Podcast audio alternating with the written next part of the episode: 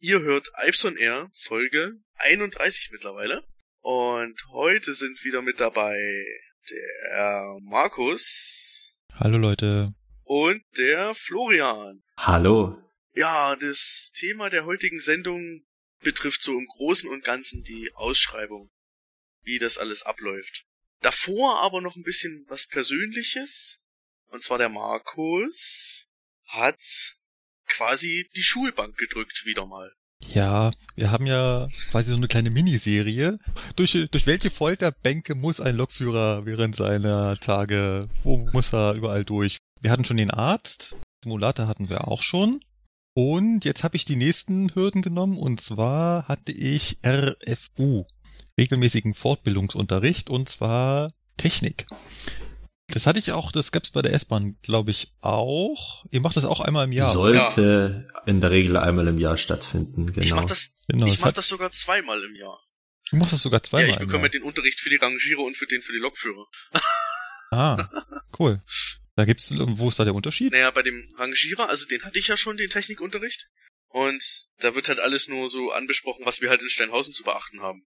Ähm, Uf, so, UVV und, und sowas alles. Quasi, und, ja. Und für draußen kriegst du dann quasi das auch noch Genau, mal. genau. Und da geht's halt dann um fahrzeugspezifische Sachen, wie du Störungen behebst und alles sowas. Ah ja. Ich hatte den Technikunterricht diesmal mit dem Thema 440. Das ist ja auch immer so ein, so ein Thema. Du hast ja im Verkehrsunternehmen mehrere Fahrzeuge normalerweise. Ja. Außer bei der S-Bahn. ähm, Wobei selbst da einige die 420 haben. Stimmt, jetzt gibt's auch den 24. Das heißt, ihr habt das gleiche Problem, dass ihr bei einem Technikunterricht immer überlegen musst, welches Thema rankommt. Und bei uns war dieses Jahr 440 dran. Und ich fand's eigentlich relativ spannend. Es ist, ähm, ja, ich weiß nicht, du fährst zwar tagtäglich mit diesen Fahrzeugen, aber trotzdem so ganz viele Sachen, die vergisst du halt wieder oder weißt es nicht mehr so genau. Und da finde ich halt so einen Unterricht immer sehr aufschlussreich und vor allem auch ja, so Mysterien oder Mythen, die sich so tagtäglich ergeben oder wo man, also wo bestimmte Sachen, die du am Fahrzeug beobachtest, die erklärst du dir halt äh, und stellst dann nach Jahren fest, nee, es ist eigentlich alles ganz anders. Zum Beispiel haben wir beim 440 in das Problem in Anführungszeichen der gelben Motoren. Und zwar, wenn du mit dem 440 etwas zügiger fährst, um zum Beispiel Verspätung rauszuholen, dann fängt der nach einer Weile an, die Leistung der Motoren zu drosseln. Und zwar um ungefähr ein Drittel nimmt er die weg und deaktiviert gleichzeitig die E-Bremse, weil die Antriebsanlagen einfach überhitzt sind. Und dies wird ja im Display als äh, ein gelb hinterlegter Motor angezeigt, deswegen sind das halt die gelben Motoren. Und da könnte man jetzt ja als normal denkender Mensch, kommt man halt auf die Idee, na ja, der misst halt da die Temperatur und stellt halt fest, dass das zu warm ist und reduziert halt die Leistung. Und dann kommt man in so einen Fortbildungsunterricht und kriegt dann erzählt, nee, es funktioniert ganz anders. Er errechnet das. Aha. Das muss man sich mal auf der Zunge zergehen lassen. Er errechnet also, wie warm ihm gerade ist und meint dann, wenn man halt eben bestimmtes Leistungsspektrum zu viel abgerufen hat, jetzt ist ihm zu warm, vermeintlich, und jetzt muss er die Leistung reduzieren. Das ist doch, glaube ich, beim 423 ein ähnliches System, wenn statt den, also die Geschwindigkeitsbegrenzung auf 120 kmh, wenn man an der E-Bremse irgendwelche Störungen hat, wenn das auf einmal dann auf 100 kmh runtergeht, wenn man an ein paar Stationen praktisch mit zu viel Druckluftbremse für das Fahrzeug ja. gebremst hat. Und da bin ich mir auch ja. nicht ganz sicher, ob das auch über irgendwelche Sensoren mit der Temperatur gemessen wird oder doch auch so ein voreingestellter Wert ist. Ich bin mir da relativ sicher, dass es beim 423 genauso ist, dass der einfach nur merkt, du hast jetzt innerhalb der letzten 30 Kilometer fünfmal mit Luft gebremst, jetzt ist erstmal Ende im Gelände. Und ja, so, so sowas kriegst du halt in dem Fortbildungsunterricht so mit, weil wenn du draußen rumfährst, dann äh, gibt es halt, ja, davon erfährst du halt nichts. Und wie läuft so ein äh, Fortbildungsunterricht ab? Man trifft sich quasi zu normalen Zeiten auf der Dienststelle, sprich 8 Uhr, 8.15 Uhr war es bei uns. Dann haben wir uns einen Zug genommen, der in die Abstellung fährt. Das ist also in Augsburg die Abstellanlage Süd. Das ist da ein Stückchen Richtung äh, Bobingen raus. Und dann bist du da sechs Stunden auf dem Fahrzeug und bastelst da rum. Da muss ich kurz, was die Zeiten angeht, aber Einspruch erheben, weil du gesagt hast, normale Zeiten. Also ich weiß noch, da wo ich auch damals den Betriebsdienstunterricht hatte und ich bin auch mehr so ein Spät- oder Nachtschichtenmensch und die anderen auch, Da waren wir alle einfach nur fertig und haben alle gesagt, oh, um 8 Uhr, um 9 Uhr, was ist denn das für eine Uhrzeit? Also es ist halt für Büroarbeiter Ja, oder für Frühschichtler ja, eine normale. Zeit. Ja. Aber wenn du immer Nachtsschichten Ja, gewohnt bist und dann hast du nach zwei Ruhetagen irgendwie so um 8 Uhr so einen Unterricht, dann kommst du dir wirklich vor wie in der Schulzeit früher. Aber es ist halt nicht so lang, es sind halt nur sechs Stunden, deswegen hast du auch keine Pause dazwischen, außer Raucherpausen, also keine Essenspause oder so. Und du gehst da so ein paar Themen durch, die schon vorher festgelegt sind, was halt gerade irgendwie aktuell ist oder so. Und dann kannst du natürlich auch Fragen stellen. Ja. Was zum Beispiel, was ich auch noch erfahren habe, 440 kriegt ein Software-Update. Ui, jetzt aber. Ja, weiß nicht, ob das dann wirklich, also als ich äh, bei Eigor Schwaben angefangen habe, das war vor zwei Jahren, hat der Ausbilder auch schon gemeint, ja, das Software-Update, das liegt schon in der Schublade, das kommt bald.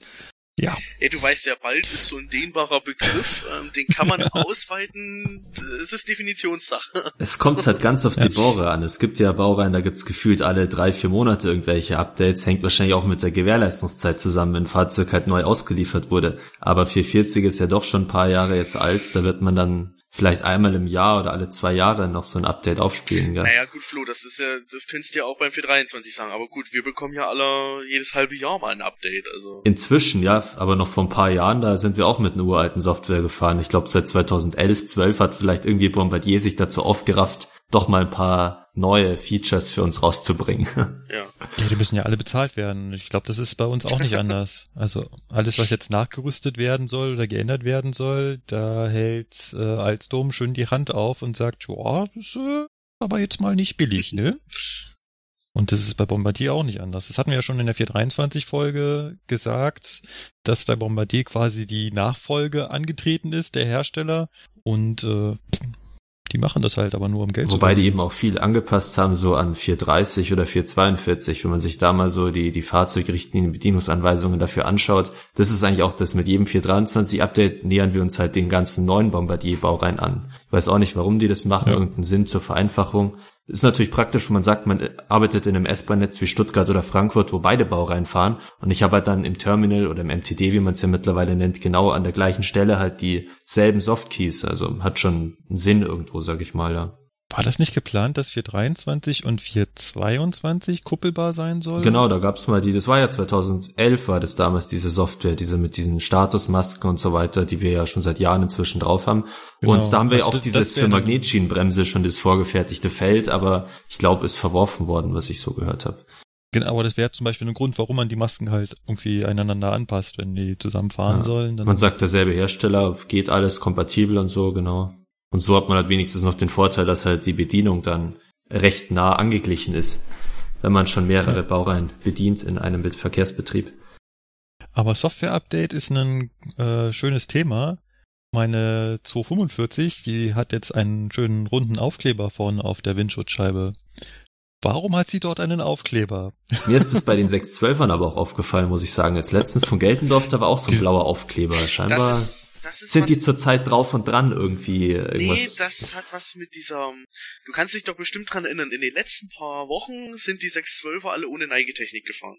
kann ich mich äh, doch, an den ähm, Zeitungsartikel erinnern, glaube ich. Genau, da hatten sie ja Probleme mit der Neigetechnik mit einem Ersatzteil. Ja. Mhm. Und alle 612er, die einen blauen Aufkleber haben, dürfen wieder mit Neigetechnik fahren.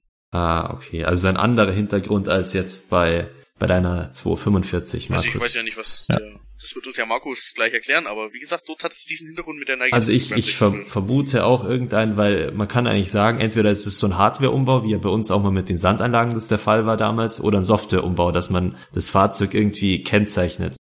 Und Markus, Beides. beides sogar, Hardware- und Beides. Software-Update. Wow. Hard- und Software. Umbau. Aber noch mal ganz kurz zum 612 zurück, vielleicht können wir das ja mal außerhalb der Reihe äh, erläutern. Ja, der 612 hatte ein Problem mit der Neigetechnik und zwar ist ein Zug, nachdem er in die Kurve gefahren ist und dabei umgekippt ist, also in die Kurve gekippt, nicht wieder zurückgekippt. Oh. Was wohl aufgrund eines Bauteils da drin passiert sein soll, was dabei kaputt gegangen ist. Und ähm, seitdem wurde gesagt, dass die nicht mehr mit Neigetechnik fahren dürfen, bis dieses Ersatzteil getauscht wurde. Und alle, bei denen das jetzt getauscht wurde, die haben halt diesen Aufkleber. Das Interessante ist, warum dürfen die bei, wenn der nicht wieder zurückkippt, also wo ist denn da das Problem? Äh, außer dass den Leuten darin schlecht wird. Naja, Ähm, wenn der da eine Linkskurve fährt, würde ich mal sagen, dann äh, ist das nicht so toll, oder? Eben, das ist in Kurven natürlich das Problem und natürlich auf der freien Strecke, auf einem geraden Gleisabschnitt, Ja? Was willst du jetzt könnte sagen? doch auch das Problem mit dem Lichtraumprofil des Gegengleises was zu tun haben. In, Super, super Stichwort. Lichtraumprofil. Ja, und zwar hatten sie Angst, dass wenn das Fahrzeug nach rechts oder links gekippt weiterfährt, dass, sie, dass es dann außerhalb seines Lichtraumprofils gerät. Und womöglich irgendwo gegenstößt. bin ich nicht gut? Man stelle sich womöglich vor, dass sich zwei gekippte 612 begegnen. also das wären Zufälle, wo ich mir wieder sage, äh, alles klar. Da muss man immer am Endbahnhof den Zug zurückkippen, müsste halt so eine Weisung geben, weißt du? Alle Fahrgäste Kippen Sie den einmal. Zug immer in westliche Richtung, Nein, damit nein, dann nein, sich nein. keine begegnen. Oder du machst dann halt die Durchsage für die Fahrgäste, dass die Fahrgäste bitte sich für eine Seite entscheiden möchten. Genau. Zur Schwerpunktverteilung. Bitte jetzt alle Fahrgäste mal nach links, damit wir wieder zurückkippen. genau. Verstehe ich auch, warum sich das nie so richtig durchgesetzt hat mit dieser Neigetechnik. Äh, das ist aber nur in Deutschland, glaube ich, so das Problem, oder? Also es gibt andere Länder, da ist Neigetechnik viel weiter verbreitet. Ich weiß, ich weiß gar nicht, wie das, wie das mit, wie das in anderen Ländern aussieht. Haben die da, was die da für Fahrzeuge haben, keine Ahnung.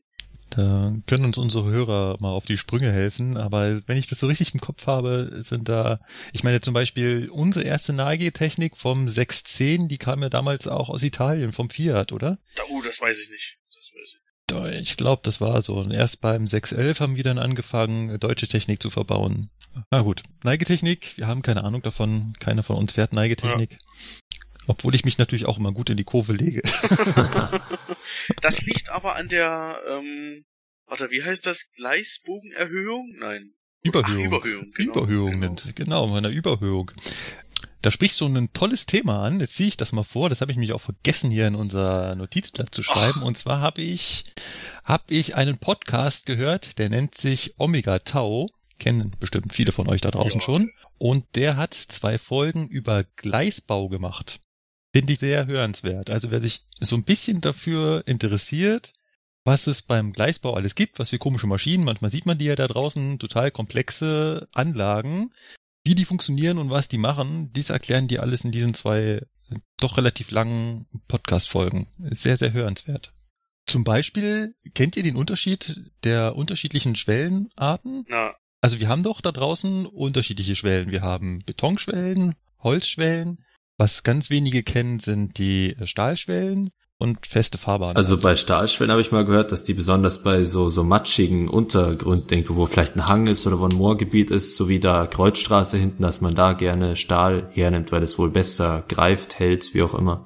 Also am billigsten sind Holzschwellen. Das heißt, alle die, die wenig befahren werden und In Tunneln auch meistens dann und so. So S-Bahn-Tunnel. Da nimmt man dann mal Holzschwellen, glaube ich. Äh, Holzschwellen haben auch den Vorteil, dass sie besser abfedern. Das ist der Grund, warum man sie, glaube ich, sehr gut, sehr gerne in Tunneln benutzt, damit sie einfach leiser sind und weniger Vibrationen auf die Tunnelwände übertragen. Und Stahlschwellen haben den Vorteil, dass sie vor allem ein kleineres Profil haben. Also sie sind dünner. Und dann müsst ihr es mal draußen beobachten. Oft sind mittendrin, alles ist Beton und dann kommen plötzlich fünf oder sechs Stahlschwellen und dann geht's wieder mit Beton weiter. Und da ist einfach unter der Schiene irgendein Kanal, Brücke oder sonst irgendwas, wo sie halt keinen Platz nach unten hatten, wo einfach dieser Unterbau dünner ist und wo sie damit Platz gespart Hm. haben. Aber ja, es kann auch sein, dass die äh, besseren Seiten halt haben, die Stahlschwellen. Da gibt's auch noch unterschiedliche, For äh, unterschiedliche Formen, so eine U-Form und die Y-Form. Hört bei Omega Tau rein, es sind acht Stunden insgesamt oder so. Erzählen sie alles. Ja, und feste Fahrbahn brauchst du eben dann keinen Schotter, was ja besonders beim Hochgeschwindigkeitsverkehr sonst ja aufgewirbelt werden könnte. Ich weiß gar nicht, ab wie viel kmh man da eben dann die Schottersteine versucht zu vermeiden. ab 200, glaube ich. 200 schon. Also bis 200 fahren wir ja immer Schotter. Mhm. Und ich glaube, äh, ich glaube, das war gar nicht so das Problem. Ja, irgendwo in Frankreich oder so. Doch, irgendwo in Frankreich muss es da mal Probleme gegeben haben mit so, so Schotterschlag auf Ja, irgendeiner kam- TGW-Strecke. Genau, da kam doch mal äh, Schotterflug, da ist doch Gell? Erinnere ich das mich richtig. hinter einem Zug hergeflogen, ja, ja. Gut, wir waren aber eigentlich bei der 245 bei in irgendeinem Hardware- und Softwareumbau. 245 und Umbau äh, stehen geblieben. Ja, die 245 kriegt ein Update. Und zwar äh, hardwaretechnisch sehr schön von draußen zu erkennen, abgesehen vom Aufkleber, an den Scheinwerfern. Denn unverständlicherweise hat man die 245 mit klassischer Beleuchtung ausgeliefert. Weil es äh, günstiger war und nicht von der DB äh, so bestellt, hat mir wer erzählt, der bei der Innotrans nachgefragt hatte damals, wo sie ausgestellt war. Ja. Komischerweise hat mir neulich ein Kollege auch erzählt, dass es beim ICE bei dem neuen auch so sein soll. Aber bei irgendeinem Zug stimmt schon, irgendein Neubauzug hatte ich kürzlich auch gesehen, hat noch diese konventionellen, ja, wo ich mir auch dachte, da haben sie scheinbar ab Werk irgendwie so das noch reingeklatscht, was so rumlag, ja, nach dem Motto. Für den Ach, Hersteller ist es gut. Wir nehmen einfach noch das und dann. Auf jeden Fall kriegt die 245 jetzt LED-Scheinwerfer, sowohl Abblend als auch Fernlicht. Fernlicht in LED-Basis, echt? Also auf LED-Basis, wow. Das ist ja wirklich eine Besonderheit, Neuerung dann. Und die Kempner Loks haben wir aktuell eine umgebaut, das ist die 245002. Die kann man also schon bewundern. Und sie kriegt zudem auch ein Software-Update, wo ein paar Problemchen behoben wurden. Unter anderem funktioniert jetzt der Scheibenwischer. Hey. Ja, Na, ne? immerhin noch. Musste also nicht mehr nach draußen durch das Seitenfenster mit dem, Wischer, oder? Ja, ja, vorher war die Intervallschaltung vom Scheibenwischer kaputt. Die war irgendwie, weiß nicht, zu empfindlich eingestellt, dass sie bei jedem Widerstand sofort angehalten hat. Und ähm, Das ist ja bei unseren Fahrzeugen immer noch so. Da hätten sie damals auch mal zur Gewährleistungszeit an die Problembearbeitung rangehen müssen. Tja, Manchmal bricht ja gerade diese neu, es gibt ja diese neu verbauten, wobei ihr habt ja sowieso elektrische, aber bei diesen mit Druckluft äh, betriebenen von Knorr oder nein, Mannesmann Rexroth Pneumatik sind die genau, da haben sie ja zwei verschiedene Bauarten und diese neue Bauart, die bricht auch meistens mittendrin ab. Also du merkst, der wischt zweimal drüber, beim dritten Mal wischt du nur noch halb drüber und dann geht er wieder ganz zurück und so Spielchen. ja, diese druckluftbetriebenen Teile sind schon immer sehr ominös. ja. Es ist äh, beim, wir haben die ja auch beim Dosto-Steuerwagen, das ist auch druckluftbetrieben und äh, bei der Intervall, da wischt er auch immer dreimal hin und her und bleibt dann stehen Ja. und wartet wieder, dann wischt er wieder dreimal hin und her und dann bleibt er wieder stehen. Das ist sehr herrlich, ja. Ja, der Vorteil von Druckluftbetriebenen ist halt, sie funktionieren ohne Strom. Das heißt, wenn du irgendwie mal den Fall hast, dass du keinen Strom hast, dann funktioniert immer noch der Und Scheibenwischer. ohne Luft kannst du nicht sein, weil sonst würde der Zug anhalten müssen. Also im Stand kann es dir passieren, dass du dann den Scheibenwischer nicht hernehmen kannst ohne Luft. Nun gut, also wenn ihr draußen mit mir ins Allgäu fahrt, dann könnt ihr mal drauf schauen. Manche Loks haben so einen riesigen, und der ist wirklich riesig, großen runden Aufkleber drauf. Das heißt, da ist auch Ja, wieder die Sicht verschlechtert. Das kennen wir ja auch noch von 423 Software-Updates mit so runden Dingern, die dann so im Sichtfeld sind irgendwie und ja. Also ich weiß nicht, der hat irgendwie so einen Durchmesser, ich würde sagen 30 Zentimeter. Was? Was? Wie bitte? es, es ist ein Riesenaufkleber. Ist bestimmt Vielleicht nicht so auch nur- zugelassen vom Eber, oder? Vielleicht sind es auch nur 20, aber es ist wirklich 30. Beschränkt, Da kommt bald eine neue- nicht die Sicht ein? ja.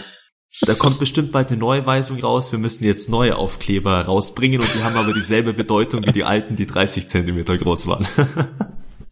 Das war zu mir und meiner 245. Ansonsten ähm, fahre ich halt ganz lustig hin und her. Kann ich noch ganz kurz vielleicht vom letzten Arbeitstag berichten. Aktuell habe ich ein bisschen Urlaub und am Donnerstag, am Vatertag, habe ich gearbeitet und jetzt weiß jeder, Vatertag, da ist die Hölle los. Da gehen die ganzen Helden äh, ausprobieren, wie viel Alkohol sie vertragen und stellen dann nach zwei Bier zu viel fest, dass es eigentlich zu viel war. Naja, nee, nee, nee, nee, nee. Nach zwei Bier stellen sie fest, dass es zu viel war. So musst du das formulieren. Oder so. Auf jeden Fall, ähm, ja, war, war ein bisschen actionreicher. Aber jetzt aber auch nicht ganz so viel. Also mein Zugbegleiter, der hat ziemlich geätzt, der wollte sich schon mit den Fahrgästen schlagen. Was? Zugbegleiter gibt's bei der Bahn. Nichts von Service-Denken im Kopf.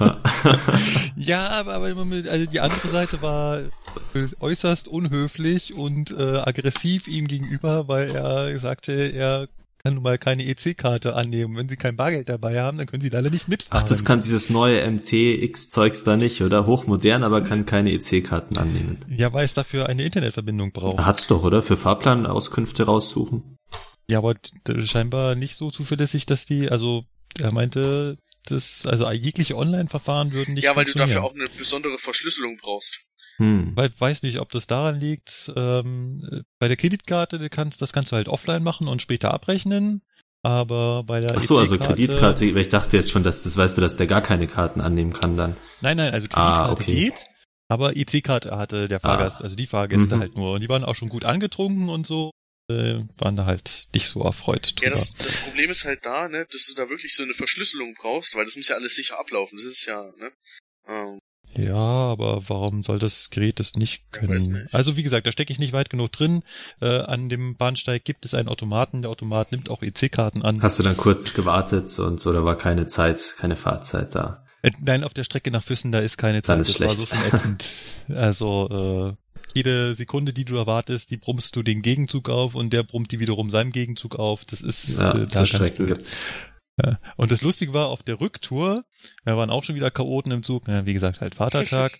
und ähm, stehen da so am Bahnsteig, mach die Türen zu und Tür blinkt und ich krieg keine Grünschleife.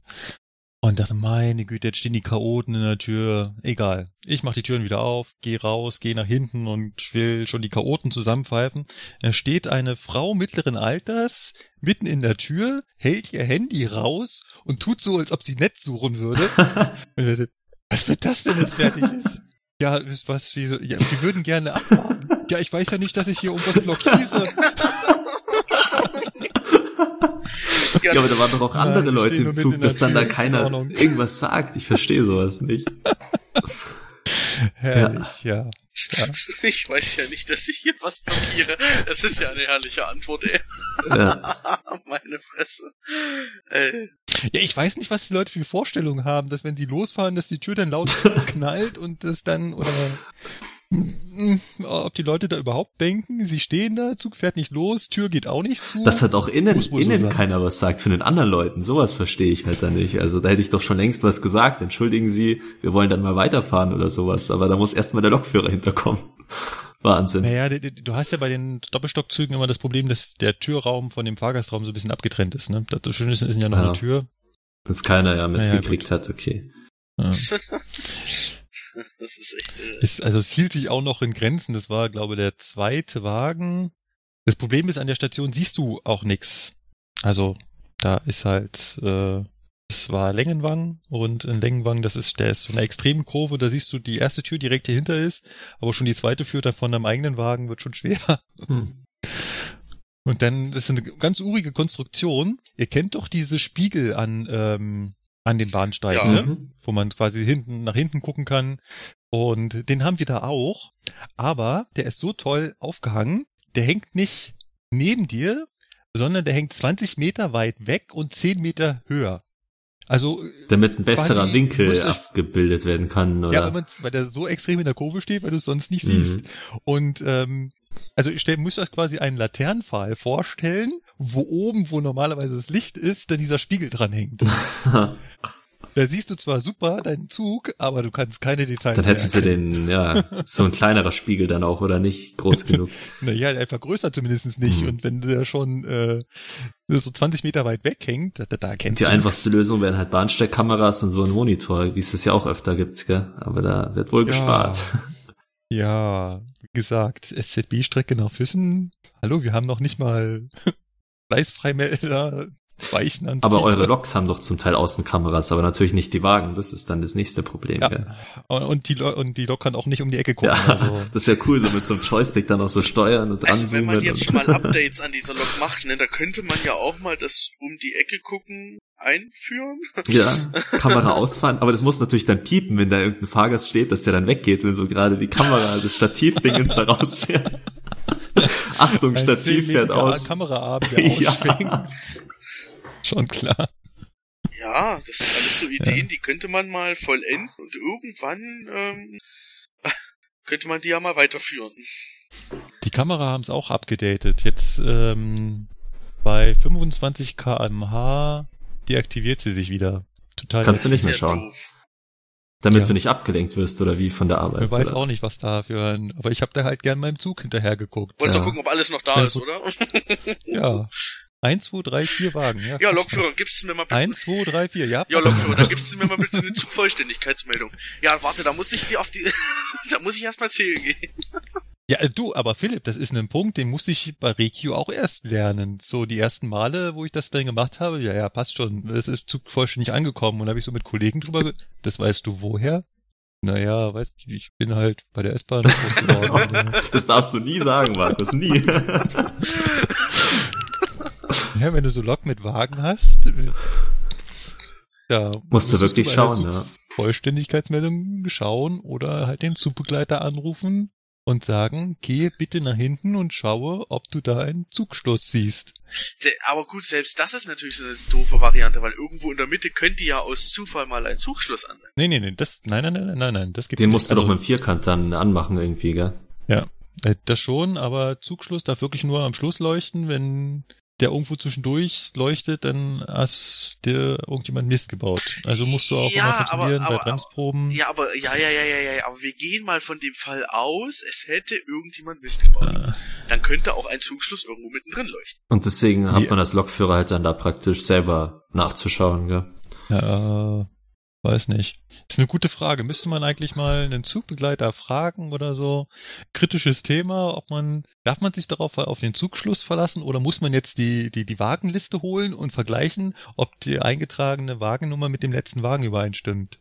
Eigentlich wäre das doch so, äh gut, beim Güterzug, beim 700 Meter lang wäre das vielleicht die Möglichkeit, aber beim vier Dosto bespannten Reisezugwagen, naja, weiß nicht.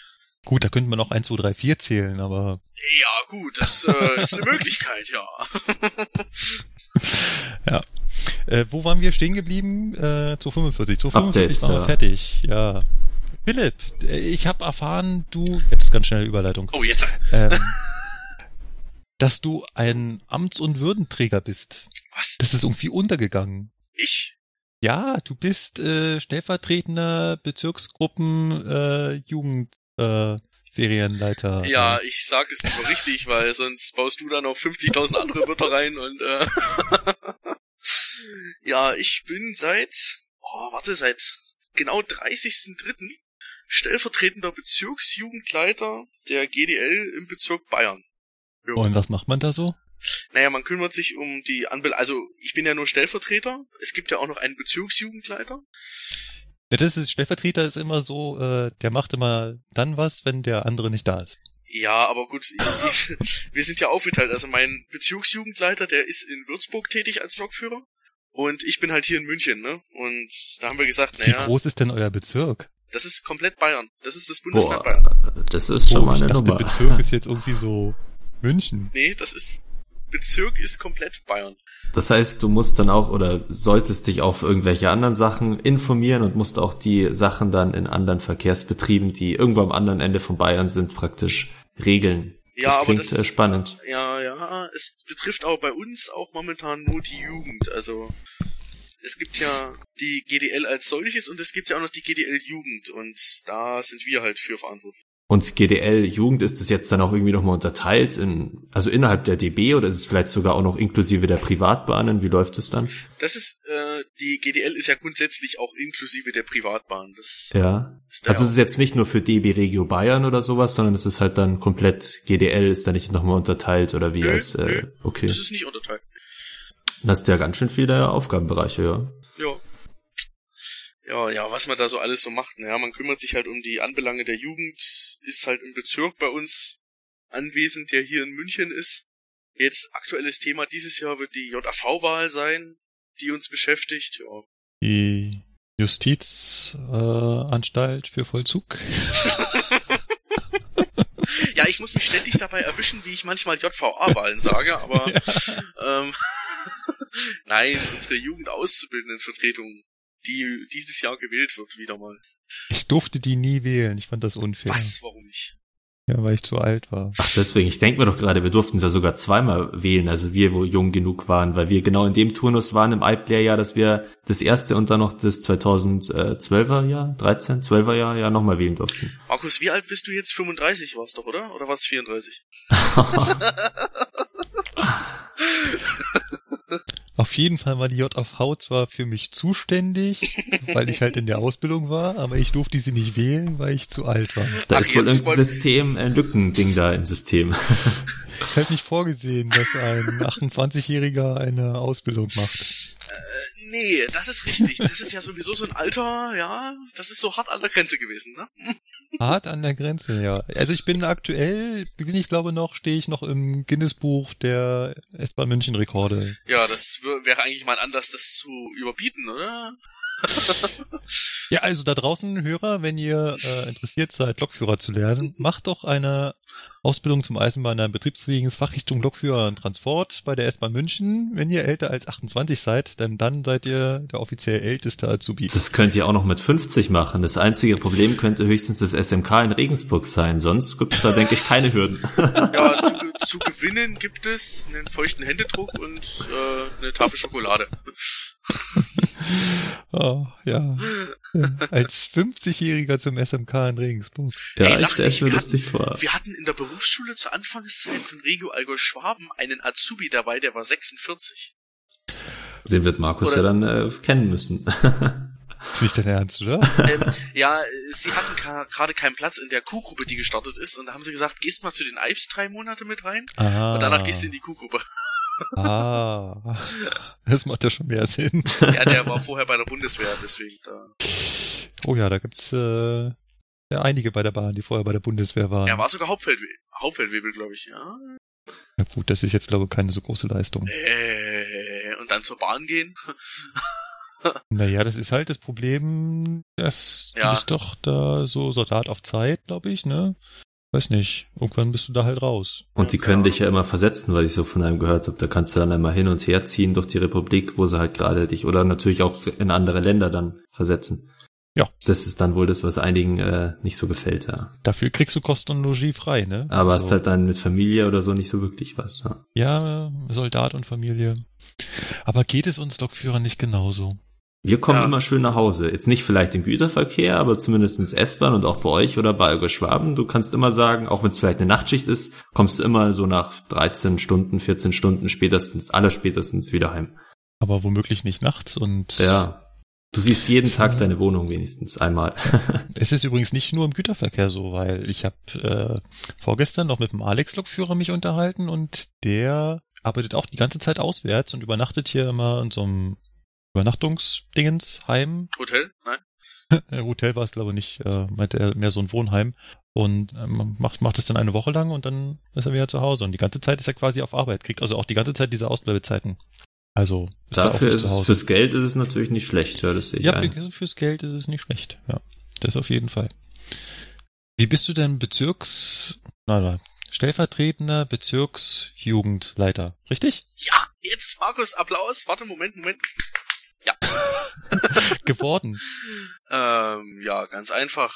Der alte stellvertretende Bezirksjugendleiter hat gefragt, ob ich es machen würde, habe ich ja gesagt und dann bin ich gewählt worden. Ach so, schon gewählt, weil ich dachte mir jetzt schon einfach mal so, ja, nein, du nee, wärst, nee, äh, nee, nee, nee, da muss dann, es gab, Also du hast keinen Wahlkampf geführt und musstest dich gegen Konkurrenten durchsetzen? äh, nein, ähm, Hm. also es gab einen Bezirksjugendtag bei uns in Bayern, das war der 30.3. und an dem Tag, der wird die Bezirksjugendleitung gewählt. Ja, und die Leute, die es vor uns gemacht haben, die haben gesagt, sie wollen nicht mehr, auch aufgrund des Alters. Und da hat man gesagt, man lässt die Jugend ran. Und ja. Und da kann man auf dich, Philipp. Du bist ja jetzt auch nicht mehr der Jüngste. Oh doch. Als Oh. Ausgelernter, ich glaube, wenn man noch in der Ausbildung steckt, dann ist das ja auch nicht so sinnvoll, oder? Mit dem, wenn man Nee, dann öfter, also, also- viel so, Zeit auch ja, da okay. investieren muss. Ähm, genau. Das, das ist eben gleich das nächste. Diese, dieser Posten des Bezirksjugendleiters oder stellvertretenden Bezirksjugendleiters ähm, verbindet einen halt auch mit Verpflichtungen. Ich war jetzt drei Tage lang zum Beispiel in Mannheim auf einer Sitzung und in der Zeit gehst du halt auch nicht arbeiten. Und könntest auch keine Ausbildung machen und. Genau, und ja. das, also für einen Azubi ist das so eine Sache, wo ich sage, hm, sollte man vielleicht, also man kann zum Beispiel so was machen wie Ortsjugendleiter oder so, das was ich auch bin, für unsere Ortsgruppe. Aber das, was Und ich jetzt mache, äh, ja, diesen Bezirksjugend, also stellvertretenden Bezirksjugendleiter, sollte man als Azubi, glaube ich, nicht machen, ist keine gute Entscheidung, wenn du in der Ausbildung irgendwie noch, wie noch ja, mit Schritt halten willst, weil du bist halt doch öfters weg. Und vor allen Dingen die Berufsschule, ob die da mitspielt, die ist ja da immer sehr schwierig, was Freistellungen Äh, angeht, naja, auch für die- Weihnachtsfeiern und ähnliches.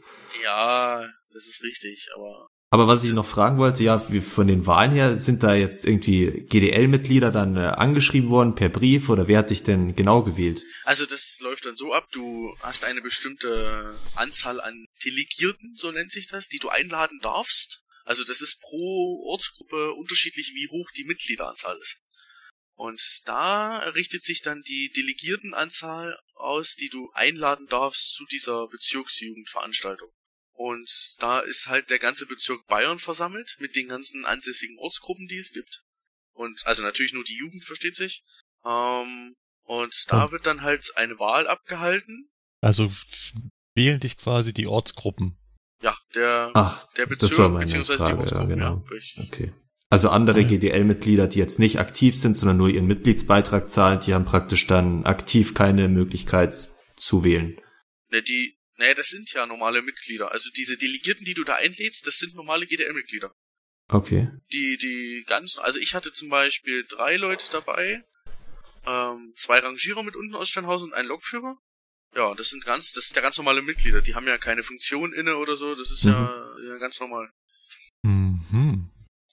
Spannendes System. Ja, da Wir steckt man nicht drin. Wir, wir machen mal eine Folge über die GDL. Würde ich auch sagen. Da weiß ich auch viel zu wenig drüber. Man weiß nur GDL-Streik und das verbindet man sofort. Und genau, da braucht man Ja, doch das ein bisschen halt mehr das- das- Hintergrundinfos. Das ist halt das Negative daran. Aber Genau. Oh, und äh, was kommt jetzt so danach? Also wirst du dann irgendwann Vorsitzender? Nee, und nee, dann, nee, nee, nee. Also, ähm, ich habe Bescheiden gesagt, also anfangen. dieser, dieser, genau, erstmal klein anfangen und erstmal das machen, was man jetzt macht. Aber du planst schon eine Karriere in der GDL. Also Nee, also, nicht. nee, so ist es nicht. ich plane eine Karriere als Lokführer, ja, aber. Herr Weselski war ja auch früher Lokführer, also es geht scheinbar. ähm, nee, also so sieht's, so sehen meine Pläne in nächster Zeit nicht aus, nee. Das sagen die Leute immer, bis sie dann gewählt worden sind. Mhm. Ja, aber da ist, du musst dich ja auch zur Wahl aufstellen und diese Wahl, die musst du am Ende auch noch annehmen. Da wirst du dann von dieser Wahlleitung gefragt, nimmst du die Wahl an? Och, nö. Wenn du, wenn du da Nein sagst, gut, Ja, und die anderen, die Rangierer und der Lokführer, der extra mitgefahren ist, da, um dich zu wählen, dann hätten sie ja auch irgendwie gesagt, ja toll. Und deswegen sind wir jetzt mitgekommen, dass du nicht annimmst. Nee, es gab ja, es, es gab ja noch eine Infoveranstaltung und dort hast du ja verschiedene Sozialpartner, die auch noch da sind. Die Four Stars oder die DB Plus Partner heißen sie jetzt. gell? Ja, genau, genau. Dann der Fairnessplan, der von der GDL ist und das, da kannst du dich ja dann informieren, zum Beispiel beim, beim BSW, was auch da ist, da haben sich dann viele Leute eingetragen. Und Mhm. ja, wie gesagt, das ist halt alles, es ist halt alles vertreten auf diesen Veranstaltungen. Wir versuchen da schon gute Sachen draus zu machen, nicht, dass die Leute einfach nur zum Wählen hinkommen und sagen, ja, jetzt habe ich gewählt, meine Stimme abgegeben, ja, jetzt kann ich ja wieder gehen. Oder auch nur ihren Mitgliedsbeitrag zahlen und nichts davon haben. Das Genau, ist klar, genau. die Leute wollen auch irgendwelche Ziele, irgendwelche Genau. Ja, die, Visionen haben. ja, die GDL bietet ja auch immer wieder Seminare an, also so ist es ja nicht, ne? Es werden ja verschiedene Seminare angeboten, Tarifseminare und sowas alles. So läuft das dann alles. Okay. Es wäre eigentlich eine ideale Überleitung. Von dem Thema Tarifseminare kommen wir zu dem Thema, was uns alle so ein bisschen in letzter Zeit ja doch sehr häufig beschäftigt. Es ist das Thema Ausschreibung.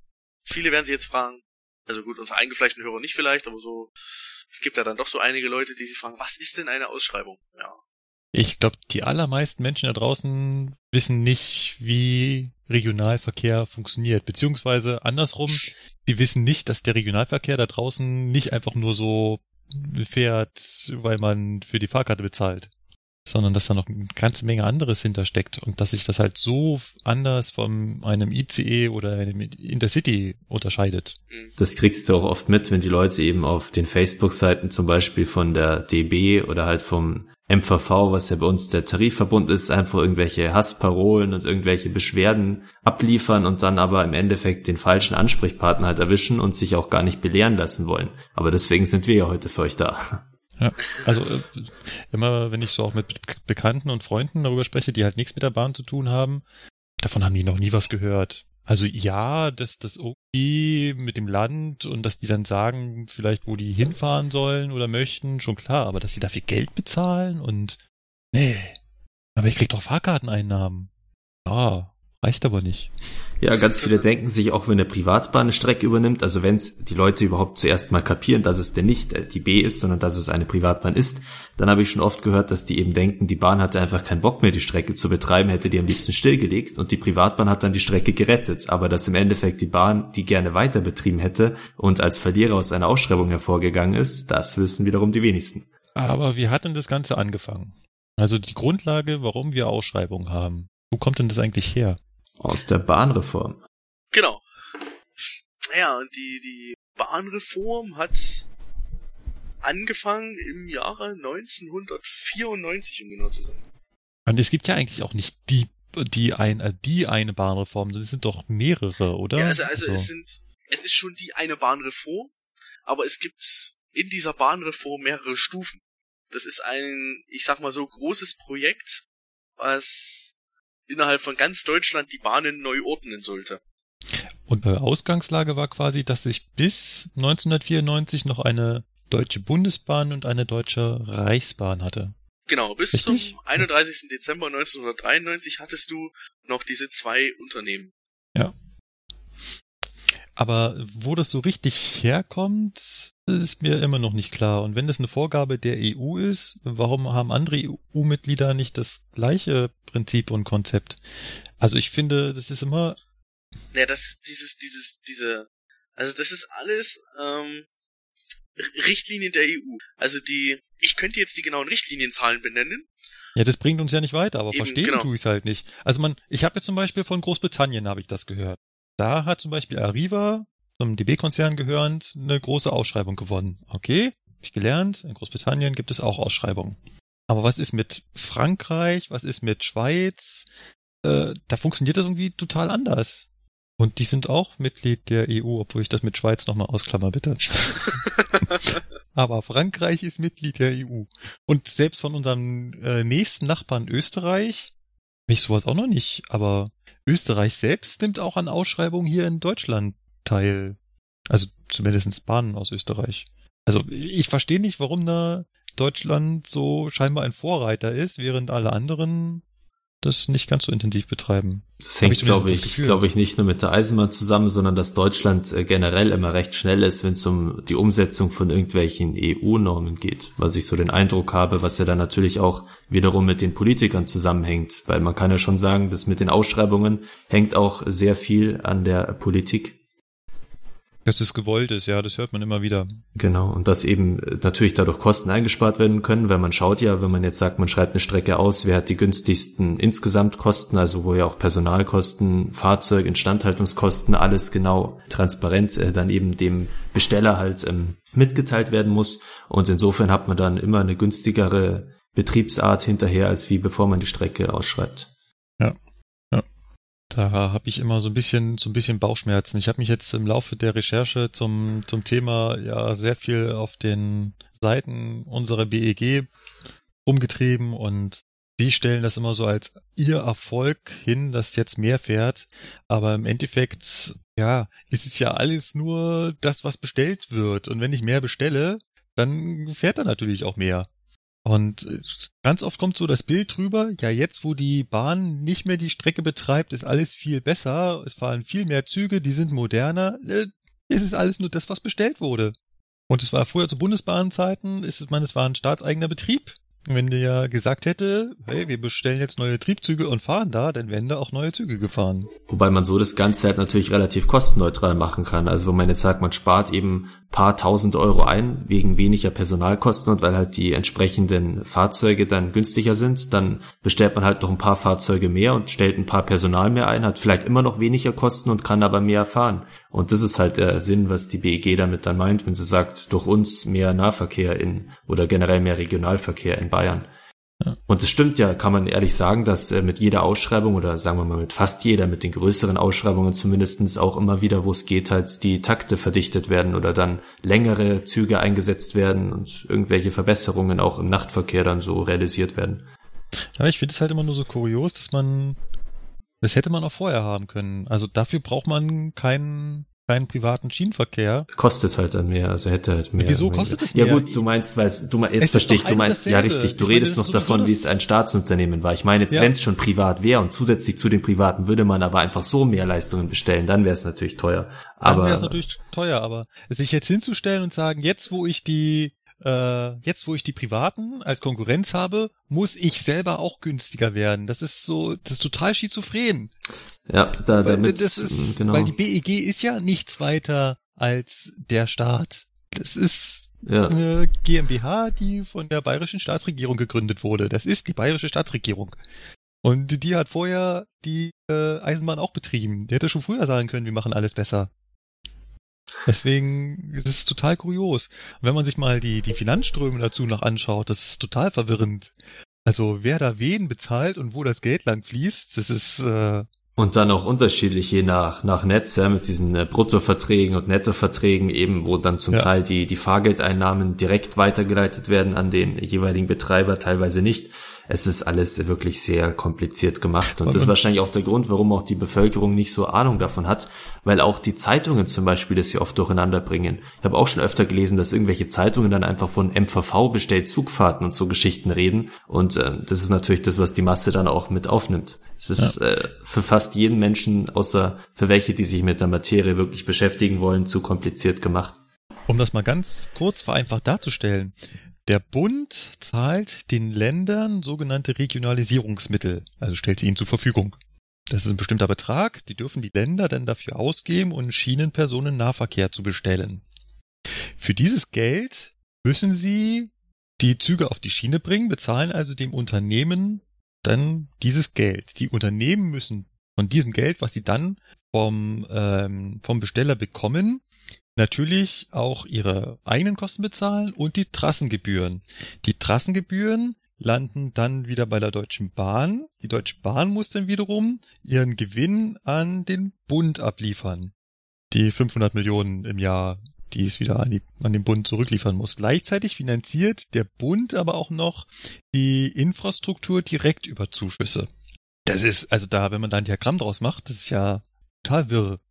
Aber wir sind jetzt schon ziemlich tief eingestiegen. Ich versuche mal so ein bisschen zu ähm, sortieren, wie so eine Ausschreibung funktioniert. Und zwar gibt es da von der BEG, das ist äh, unser Besteller, Bayerische Eisenbahngesellschaft, gerade schon gesagt, ist eine GmbH von der bayerischen Staatsregierung gegründet ist unser Besteller. Es gibt natürlich für die anderen Bundesländer und Regionen auch Besteller. Da können wir mal ganz schnell reingucken, wie die heißen. Das habe ich mir hier rausgesucht. Da gibt's nämlich den ähm, die Bundesarbeitsgemeinschaft Schienenpersonennahverkehr und die haben auf ihrer Webseite eine schöne Übersicht der ganzen Besteller. Da haben wir zum Beispiel hier in Bayern für ganz Bayern zuständig die BEG. Für Brandenburg und Berlin haben wir zuständig den VBB. Das Verkehrsverbund Berlin-Brandenburg. So, das sind die beiden, die ich noch kenne. Dann haben wir, nehmen wir mal zum Beispiel das Heimatland vom Philipp, Sachsen. Die haben gleich fünf Besteller. Wobei das dort halt die ganzen Verkehrsverbünde sind. Ist ja in Berlin auch der VBB, wenn ich Genau, das richtig ja informiert bin. wie- Das ist halt der Unterschied. Bei uns, BEG ist extra, es ist quasi nicht der Verkehrsverbund, sondern eine extra ge- gegründete Und macht es eben nochmal komplizierter, dass man nochmal eine Abkürzung mit drei Buchstaben mehr hat hier in Bayern. So, dann nehmen wir zum Beispiel mal Sachsen-Anhalt. Da ist es die NASA. Das ist ja geil. ja, ne, das ist mir vorhin schon aufgefallen. Nahverkehrsservice Sachsen-Anhalt GmbH. GmbH. Mhm. NASA. Muss ich mir mal merken. Der ist gut. Und in äh, ähm, Nordrhein-Westfalen, da ist es auch wieder äh, so zersplittert. Das heißt, ich gehe mal davon aus, dass es dort auch die Verkehrsverbünde sind. Nahverkehr Westfalen-Lippe zum Beispiel. Und in Baden-Württemberg ist es auch noch so ganz komisch. Da ist es Baden-Württemberg und in der Mitte eine Insel, die Verbandregion Stuttgart. Sieht auch ganz lustig aus. Verlinken wir in den Shownotes die Karte, die äh, ist sehr aufschlussreich. Was passiert, wenn eine der Besteller jetzt einen Auftrag, eine Strecke vergeben möchte? Das machen die nicht einfach so. Das heißt, manchmal machen sie es auch einfach so. Da gibt es nämlich Unterschiede. Und zwar gibt es drei verschiedene Ausschreibungssysteme quasi. Und es gibt auch die freihändige Vergabe. Das heißt, der Besteller vergibt das quasi direkt. Hier, du machst das jetzt. Haben wir gerade erlebt, bei der S-Bahn München wurde es so gemacht. Die durfte das ja jetzt ähm, mehrere Jahre weiter betreiben, obwohl der Verkehrsvertrag eigentlich 2017 auslaufen würde. Alps on Air berichtete. Und ähm, das darf der Besteller machen, und zwar, wenn noch nicht genau eindeutig vorhersehbar ist, wie die Leistung aussehen wird. Und genau den Fall haben wir hier in München. Diskussion um zweiter Stammstrecke. Wir kommen im Laufe der Sendung nochmal da, drauf zu, ob die jetzt nun gebaut wird oder nicht und wann. Steht noch nicht so ganz fest. Deswegen hat die BEG das hier direkt vergeben dürfen. Durch die sogenannte freihändige Vergabe. Da davor darf sie auch äh, Wettbewerbsverfahren machen, indem sie bestimmte Teilnehmer rausfindet, wer das machen kann, aber es ist halt nicht diese klassische Ausschreibung. Und dann gibt es noch die öffentliche Ausschreibung, es gibt auch noch eine beschränkte Ausschreibung, aber das führt jetzt zu weit. Und diese öffentliche Ausschreibung, das ist das, wie die meisten Strecken vergeben werden. Und wie läuft das ab? Da gibt es ein schönes Dokument von der BEG, verlinken wir auch. Das ist so quasi deren News-Zeitung, die sie alle paar Monate mal rausgeben. Und da haben sie sehr schön aufgegliedert, wie so ein Vergabeverfahren funktioniert. Das fängt damit an, dass ähm, im Verkehrsministerium quasi diese Vergabe vorbereitet wird und sich entschieden wird, welche Strecke man ausschreiben möchte. Das muss man ja irgendwie vorher festlegen, von welchem Bahnhof die beginnen soll und bis wohin sie fahren sollen, was halt vom Verkehrsfluss irgendwie sinnvoll ist. Und dann gibt es danach, wenn man das irgendwie mal so festgehalten hat, eine Vorabinformation, die muss mindestens ein Jahr vor dem eigentlichen Ausschreibungsbeginn raus sein. Muss öffentlich bekannt gemacht werden im EU-Amtsblatt, wenn es eine EU-weite Ausschreibung ist. EU-weit muss die Ausschreibung immer ab einem bestimmten Umfang sein. Ja, und das fängt quasi ein Jahr vorher an. Da kann man sich diese Vorabinformation runterladen. Da gibt's auch ein Portal von der bayerischen Staatsregierung. Das ist total lustig. Das muss ich da dran mal einwerfen. Und zwar gibt es den sogenannten Staatsanzeiger. Es ist also eine Webseite, die heißt www.staatsanzeiger-eservices.de. Dort kann man sich registrieren und muss dann auch dafür bezahlen, dass man sich dort diese Ausschreibung anschauen kann. Kurios finde ich, dass man dafür auch noch bezahlen muss. Also es ist irgendwie nicht kostenlos. Ich habe hier gerade, irgendwo hatte ich die Liste, die Preisliste. Die Preisliste ist eh sowieso cool. Also wenn man den Volltext einer Bekanntmachung lesen möchte, dann kann man 1,50 Euro zahlen oder man man äh, abonniert das Ganze und dann bezahlt man monatlich 42,50 Euro. Nur um das lesen zu können. Ja.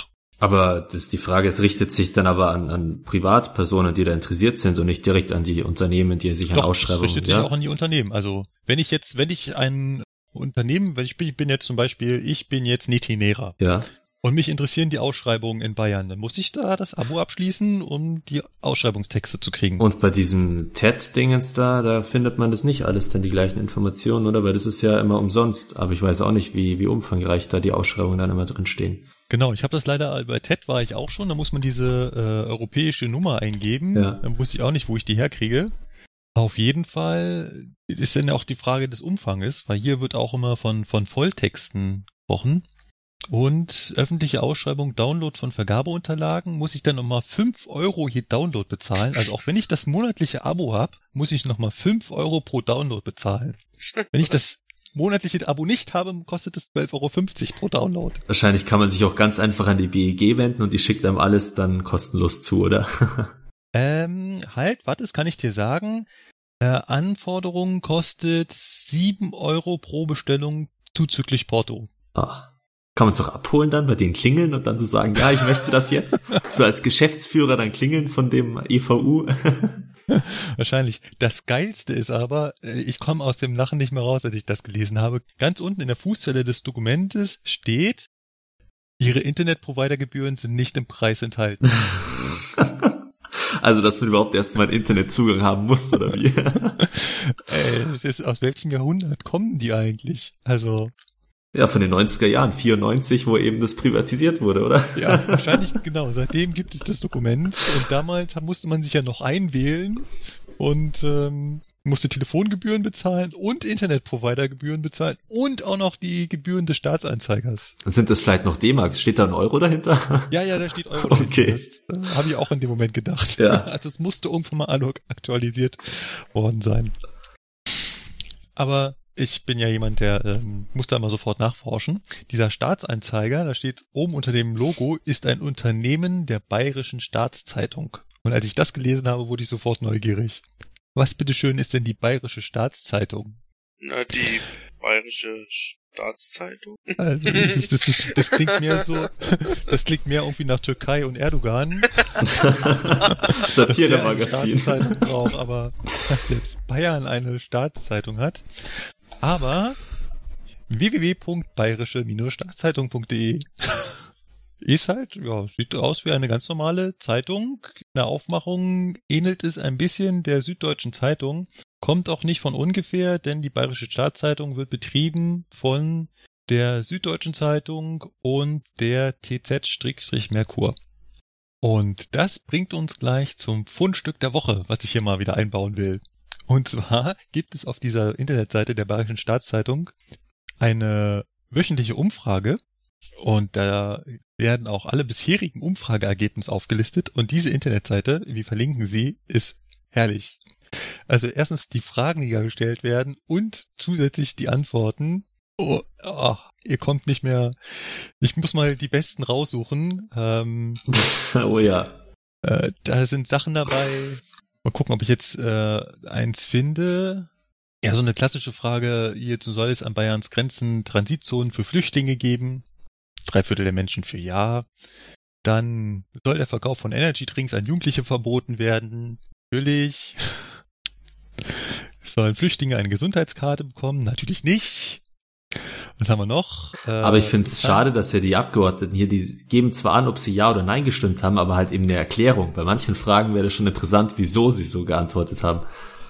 Stimmt, da steht, ich habe irgendwo auch einen Artikel gefunden, wo die sich mal erklärt haben.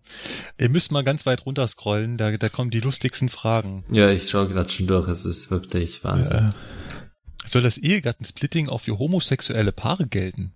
Hm. Ja, meisten stimmen dafür ja. Rundfunkgebühren will natürlich keiner haben. Oder sollen Äh, Eigentümer von der Stellplatzpflicht für Autos befreit werden? Muss man einen Stellplatz haben, wenn man Eigentümer ist von der Wohnung? Also was mit auch an, an Sachen hier, Dingen rauskommt, die man ja gar nicht weiß. Soll das Waffenrecht verschärft werden? 96% nein? Mhm. Muss mal, ich hatte glaube eins mit Ja, Hausaufgaben. sollen Hausaufgaben für Schüler abgeschafft werden, aber leider Das null Pro. Das Dumme ist aber 0% Ja und 0% Nein irgendwie. Nein, nein, eins weiter. Das ist die Kopie. Du musst eins weiter runtergehen. Ah, also Ja sagen 27%, Nein sagen 72%. Von den Politikern Nein. war keiner dagegen, dafür war einer, also wo sich hier geoutet hat sozusagen. Oder wie läuft denn das eigentlich dann, die Politiker? Ob sie jetzt Ja oder Nein sagen, können sie selber sich aussuchen, ob sie das hier veröffentlichen oder nicht. Weiß ich nicht, ob die, äh, keine Ahnung. Schön finde ich auch die Frage von 2013. Soll man für Kinder und Jugendliche eine Pornoschranke im Internet einführen? 65% für Ja. Hm. Ach ja. Ich, ich, ich fand es sehr lustig. Ich habe da einige Minuten drin zugebracht. Die, das Dokument ist relativ lang. Das geht zurück bis, Ich glaube 2012? Ja. ich glaube, bis 2012. Also, und jede Woche eine Frage. Braucht, die erste Frage war, braucht Deutschland festgelegte Lohnuntergrenzen? Ja. Es sind schon sehr linkslastige Antworten, habe ich das Gefühl. Ja, links steht immer ja, oder? Müssen Lehrer Beamte sein? Nein. Ja, äh, wie gesagt, man kann sich in dem Dokument verlieren. Schaut mal rein. Ich finde allein schon lustig, dass wir eine bayerische Staatszeitung hatten, äh, haben. Äh, allein das finde ich äh, faszinierend. Wir waren aber beim Ausschreibungsprozess stehen geblieben. Da kommen wir mal wieder zurück. Ich bin ein wenig abgeschweift. Wir haben also ein Jahr vorher so eine Vorab Vorabinformation. Und danach fängt dann an, die, der, der Besteller Entschuldigung, wenn ich hier immer von der BEG spreche, aber das ist nun mal leider hier unser aktuelles, fängt dann an, das auszuarbeiten, die Bestellung. Und da steht schon sehr, sehr detailliert drin, was die BEG haben möchte. Also die Besteller. Das heißt, man spricht da sogar von Mindestvorgaben.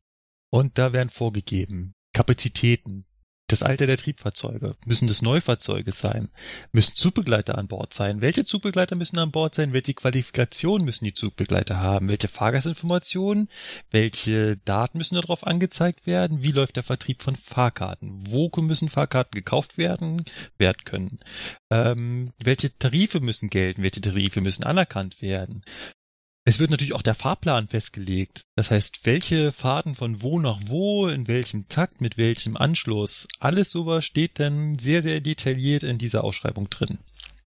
Und das wird dann veröffentlicht, auch wieder EU-weit, so dass es jeder runterladen kann und dafür 12,40 Euro bezahlt. Ja, und teilweise wird ja sogar das, das Außendesign oder das Innendesign von den Zügen mittlerweile vorgegeben, wie ja im Bereich Rheinland-Pfalz oder jetzt dann auch in, in Stuttgart bei den, also Baden-Württemberg bei den neuen Netzen, dass der Zug auch gar nicht mehr nach DB ausschaut oder nach Privatbahn. Ich das schönste Beispiel, wo du das gerade erwähnst, ist äh, die S-Bahn Mitteldeutschland. Ja, auch die haben das, genau. Es werden wirklich das, immer mehr Besteller, die das ähm, genau. fordern. Da hat das die DB zwar gewonnen, aber da fährt nicht ein roter Zug, die sind alle Silber. Mhm. Weil die B die, der Besteller, nicht die BEG, hat halt ähm, bestellt, die sollen Silber sein.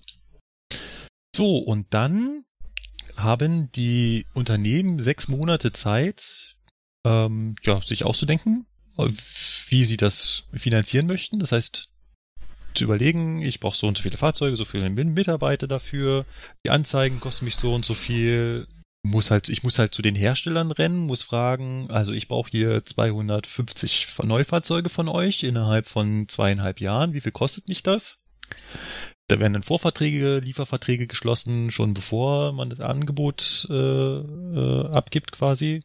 Weil wenn man dann gewinnt, kann ja der Anbieter nicht, also der Fahrzeuganbieter nicht sagen, ach so, nee, das haben wir uns jetzt so aber eigentlich nicht vorgestellt. Also wird halt schon auf Papier festgehalten. Und wie gesagt, wir haben die sechs Monate Zeit und nach diesen sechs Monaten muss das abgegeben werden. Und dann beginnt der Besteller an, das zu prüfen.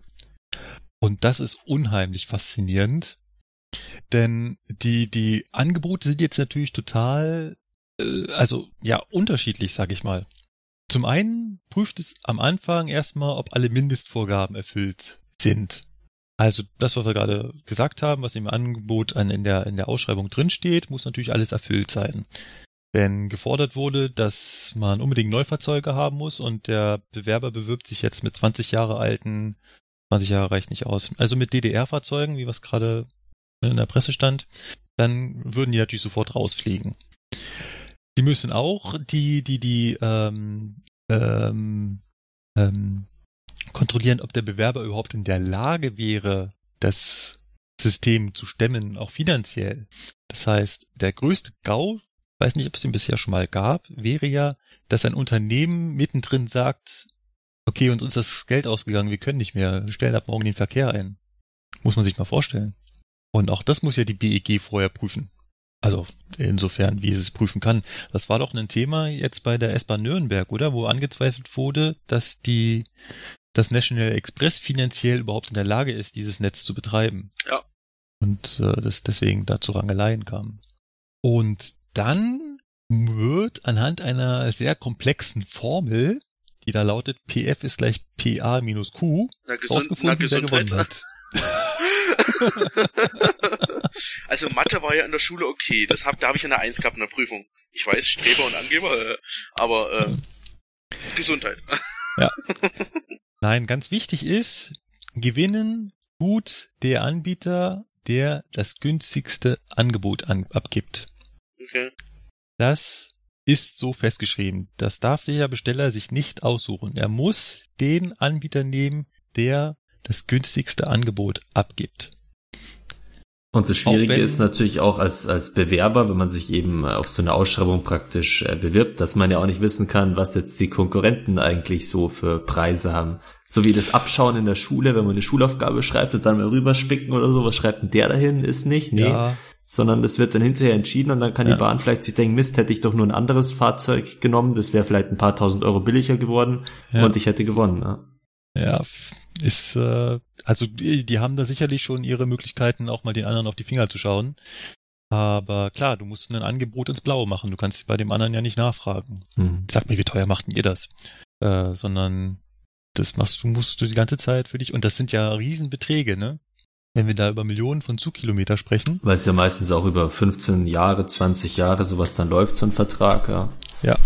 Und für die Zeit musst du das alles vorkalkulieren. Und du kennst ja auch ganz, ganz viele äh, Parameter nicht, die, die, du nicht beeinflussen kannst. Also du hast ja vorhin schon diese Bruttobeträge erwähnt. Das heißt, dass der Besteller festlegt, ihr behaltet die Fahrkarteneinnahmen. Da muss ja der Bewerber damit rechnen, wie viele Fahrkarten er verkauft und wie viel Geld er dadurch einnimmt. Das muss er natürlich ins Blaue schätzen. Er kann natürlich auch hochschätzen, zu sagen, ah, okay, durch diese Ausschreibung wird die Leistung verbessert. Dadurch könnte man rechnen, dass man zehn Prozent mehr Kunden gewinnt. Dementsprechend kriegt man zehn Prozent mehr Fahrgasteinnahmen von dem, was der aktuelle Betreiber einnimmt, wovon wir allerdings auch nicht wissen, wie viel das ist. Also es ist schon nicht einfach. Bei dieser Formel, die ich gerade genannt habe, da geht's um ähm, Preis pro Zugkilometer. Und zwar ist das quasi PA, also die Formel war ja PF ist gleich PA minus Q. Mhm. PA ist der Wert, den das Unternehmen abgibt. Da sagt man also, er hat sich jetzt zum Beispiel, also das Unternehmen rechnet sich aus für die beworbenen Zugkilometer, das sind halt neun Millionen Stück pro Jahr. Dafür ähm, wollen wir 10 Euro pro Zugkilometer haben. Dann würde das der Besteller quasi 90 Millionen Euro im Jahr kosten. Habe ich jetzt richtig gerechnet, oder? Ja. Jetzt ist allerdings, das habe ich am Anfang schon gesagt, nicht jedes Angebot gleich. Weil ich als Bewerber bin ja zu meinem Fahrzeugbesteller gegangen und habe gesagt, ja, hier das und das Fahrzeug. Und dann sagt der Fahrzeughersteller, wir bauen euch aber noch Steckdosen ein, wenn ihr das haben wollt. Oh ja, Steckdosen wären toll stehen aber nicht in den Vorgaben vom, Be vom Besteller. Dafür hat der Besteller auch ein System und das ist dieses Q. Es muss jetzt also alles das, was über diese Mindestanforderungen hinausgehen, in einen Geldwert umrechnen und von dem abgegebenen Wert abziehen. PA minus Q. Und das, was dann am hinten rauskommt, dieses PF, das wird verglichen und wer dann das kleinste PF hat, hat gewonnen und kriegt die Strecke. Aber so ganz verstehe ich das nicht. Also das Q ist ja dann praktisch, wenn halt irgendwelche zusätzlichen Qualitätsmaßnahmen, die halt mehr kosten, ähm, der jeweilige Bewerber halt ähm, haben will, oder? Ja. Das würde ja bedeuten, wenn ich jetzt sage, ich mache ein Premium-Fahrzeug, das kostet zwar 10.000 mehr, was ja wenig wäre, sagen wir mal 100.000 mehr, wenn wir von Schienenfahrzeug reden, aber dann werden einfach die 100.000 davon abgezogen. Ja, verstehe ich nicht. Das ist naja, du darfst es nicht so eins zu eins wählen, weil das dazwischen hängt natürlich noch der Besteller, der das in den Geldwertvorteil umrechnet. Das heißt, also es wird nicht eben eins zu eins abgezogen. Ansonsten, wie gesagt, habe ich ein Premium-Fahrzeug und bin aber von den Kosten genauso wie einer mit einem billigen Fahrzeug. Du bewirbst dich jetzt mit einem Premium-Fahrzeug. Mhm. Dann muss die BEG einschätzen, okay, das Premium-Fahrzeug hat jetzt den Vorteil, dass es größere Fenster hat. Die größere Fenster sind uns zwei Cent pro Zugkilometer wert. Es hat Steckdosen an jedem Platz, das ist uns drei Cent pro Zugkilometer wert. Es ist, hat, es ist beschleunigt schneller und hat dadurch mehr Fahrzeitreserven, kann pünktlicher fahren, das ist uns fünf Cent pro Zugkilometer wert. Das nimmst du zusammen, ziehst es von dem abgegebenen Angebot ab und kommst dann zu deinem äh, fiktiven Preis, den du vergleichst. Also eben nur die Sachen, wo halt die BEG sagt, die sind sie auch wirklich wert. Wenn man jetzt irgendwas zusätzlich einbaut, was zwar vielleicht für die Lokführer toll ist, aber eben der BEG egal ist, dann gibt es keinen Abzug. Genau, wenn du jetzt ah. sagst, dein, dein super mega Premium-Fahrzeug hat äh, Kameras zum Beispiel außen zur Bahnsteigüberwachung oder sowas, was ja gut extra ja, kosten das, will.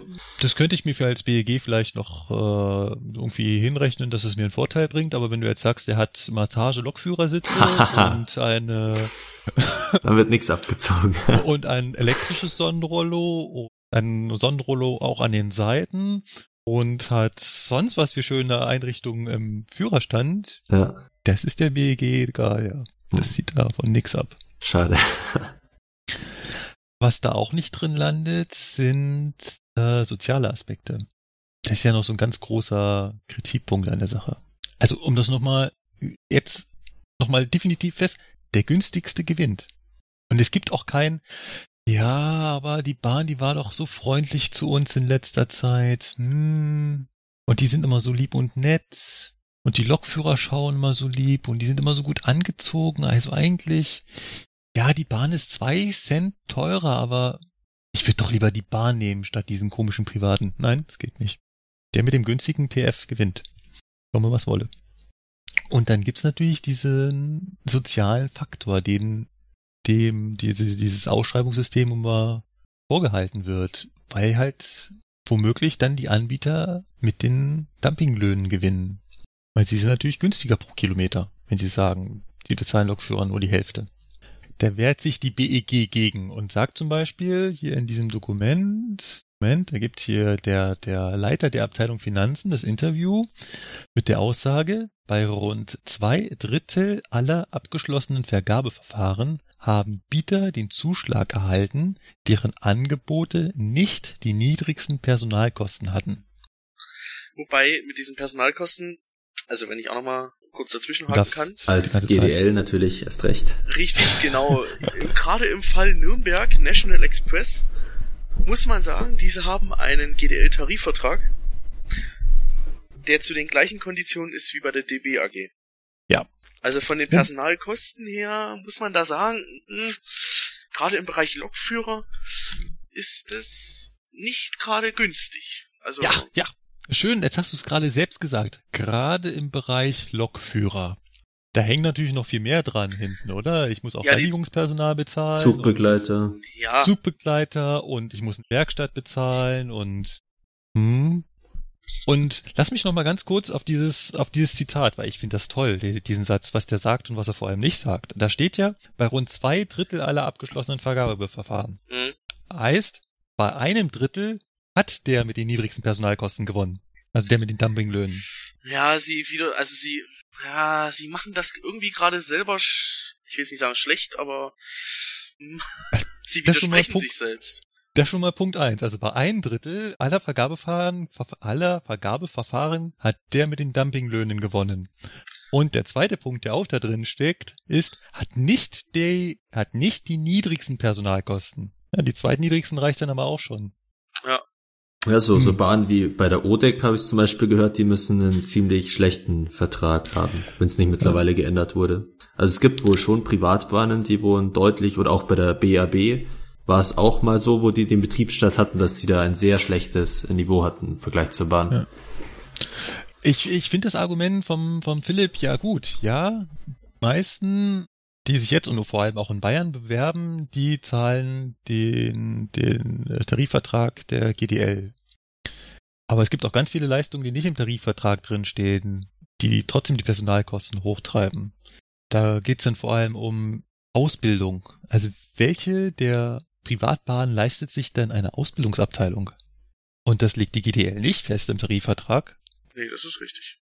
Und auch der Standard, was es angeht an äh, Prüfung, an Prüfpersonal, an Überwachungsfahrten, an Simulatorfahrten, an Unterrichten, so wie wir es vorhin gesagt haben, das ist ja nichts, was irgendwo im Gesetz steht. Das sind einfach nur das sind größtenteils Selbstverpflichtungen der Bahn, die sie machen, weil sie diesen Qualitätsanspruch an sich selbst hat und den Sicherheitsanspruch. Jein, Aber da gibt da gibt's auch noch den Zusatz, da darf man ja dann das Eisenbahnbundesamt des EBA nicht außer Acht lassen. Gerade was jetzt diesen EU-Führerschein angeht, den wir ja auch schon alle haben, da gibt's ja diese Triebfahrzeugführerscheinverordnung und da ist es schon genau festgelegt, dass eben Unterrichte geben muss. Wie jetzt genau die Regelmäßigkeit ist und ob Simulator inbegriffen ist, kann ich nicht sagen, aber es muss auf jeden Fall eine gewisse Überprüfung stattfinden. Ja, Mag sein, aber lass uns darauf einigen, dass es Einsparungspotenzial bietet. Ja, das sagt natürlich jeder Lokführer und das stimmt auch, ja. Also, hm, und äh, in diesem Artikel, den es hier gibt, gibt es auch den äh, expliziten Absatz Vorgaben von Sozialstandards rechtlich umstritten, wo sich denn die BEG drin äußert, das ist ein Artikel der BEG, also die BEG äußert sich selbst gegenüber sich selbst, dass es rechtlich sogar umstritten ist, ob der Besteller Sozialvorgaben machen darf. Weil ich könnte natürlich in meine Ausschreibung reinschreiben, also bei diesen Mindestkriterien, die erfüllt werden müssen, es muss der Flächentarifvertrag auf äh, bezahlt werden für Lokführer und für Zugbegleiter. Und das dürfen sie wohl nicht, weil das ein Eingriff in die Tariffreiheit wäre. Hm. Das ist auch so der größte Kritikpunkt, den, den ich so daran habe, ist so, dass da der Staat selbst die Dumpinglöhne finanziert. Weil, also fördert, nicht finanziell. Ja, teilweise, teilweise bei den Ausschreibungen sind da aber wirklich die Personalkosten ja noch so mit das, das Größte oder fast das Einzige, weil es ja Ausschreibungen gibt, wo sowohl die Werkstatt als auch die Fahrzeuge selber dann schon vorgeschrieben sind, weil die finanziert werden durch das jeweilige Land. Und wenn man sagt, es werden sowohl die Werkstätten, also die Instandhaltung, als auch die Fahrzeuge bezahlt, dann bleibt es ja eigentlich nur noch bei Verwaltungskosten, Personalkosten. Und das habe ich jetzt zum Beispiel auch hier rausgelesen. Das ist jetzt ein Beispiel von Baden-Württemberg. Da hat man ja gehört, dass so viele Netze, Strecken verloren wurden. Das war aber hier noch ein recht euphorischer Artikel. Das war vom August 2015. Das war damals die erste Ausschreibung in Nürnberg, wo bekannt gegeben wurde, wer gewonnen hat. Und damals hatte DB Regio gewonnen.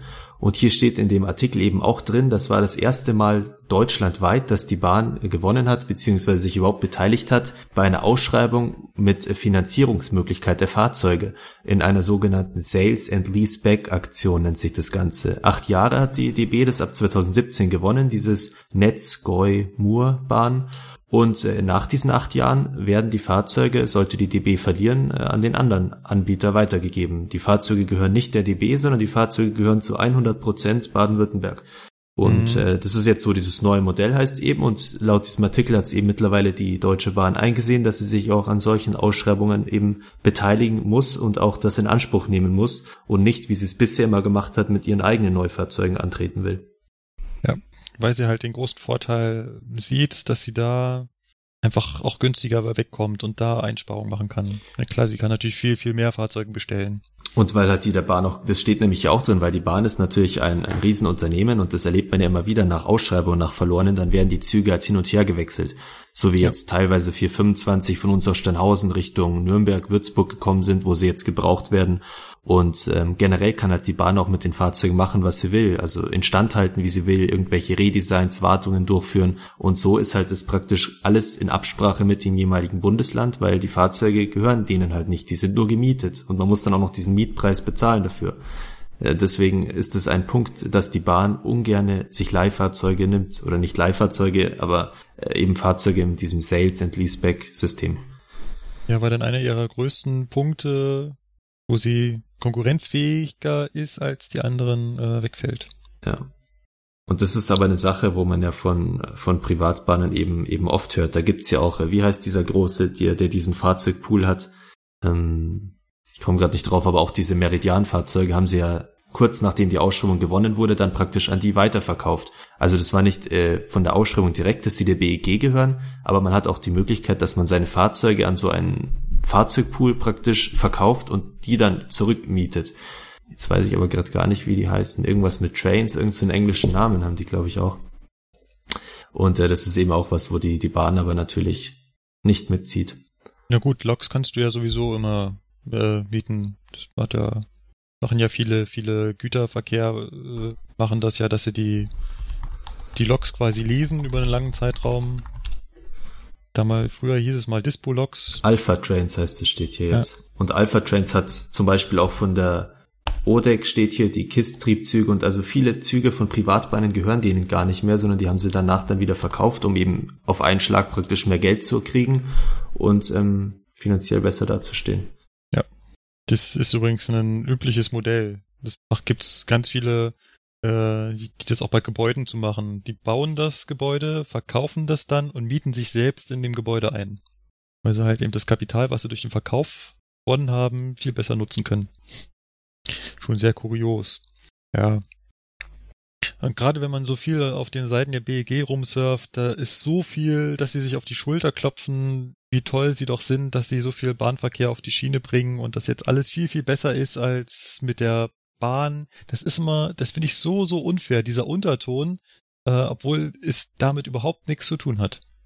Also der Unterschied ist ja nicht, dass der jetzt nicht mehr die Bahn fährt, dass es dann alles so schön ist, sondern der Unterschied ist, dass die jetzt durch den Wettbewerb die Kosten drücken können. Was glaubt ihr denn, wie das, wie das äh, zukünftig weitergeht? Ich meine, wir stellen ja aktuell fest, die Bahn gewinnt immer weniger, also ja, ihr Ihr Marktanteil sinkt. Ich hatte hier Zahlen von 1900, Quatsch. Ich hatte hier Zahlen von 2014. Und da ist es so, dass die Bahn noch 74 Prozent der Zugkilometer hat. Der größte Konkurrent ist dann die Transdev mit 6%, dann kommt Netinera mit 4% und dann kommen ganz viele kleine hessische Landebesbaden, Kelios, Abelio, dann nur ein, zwei Prozent.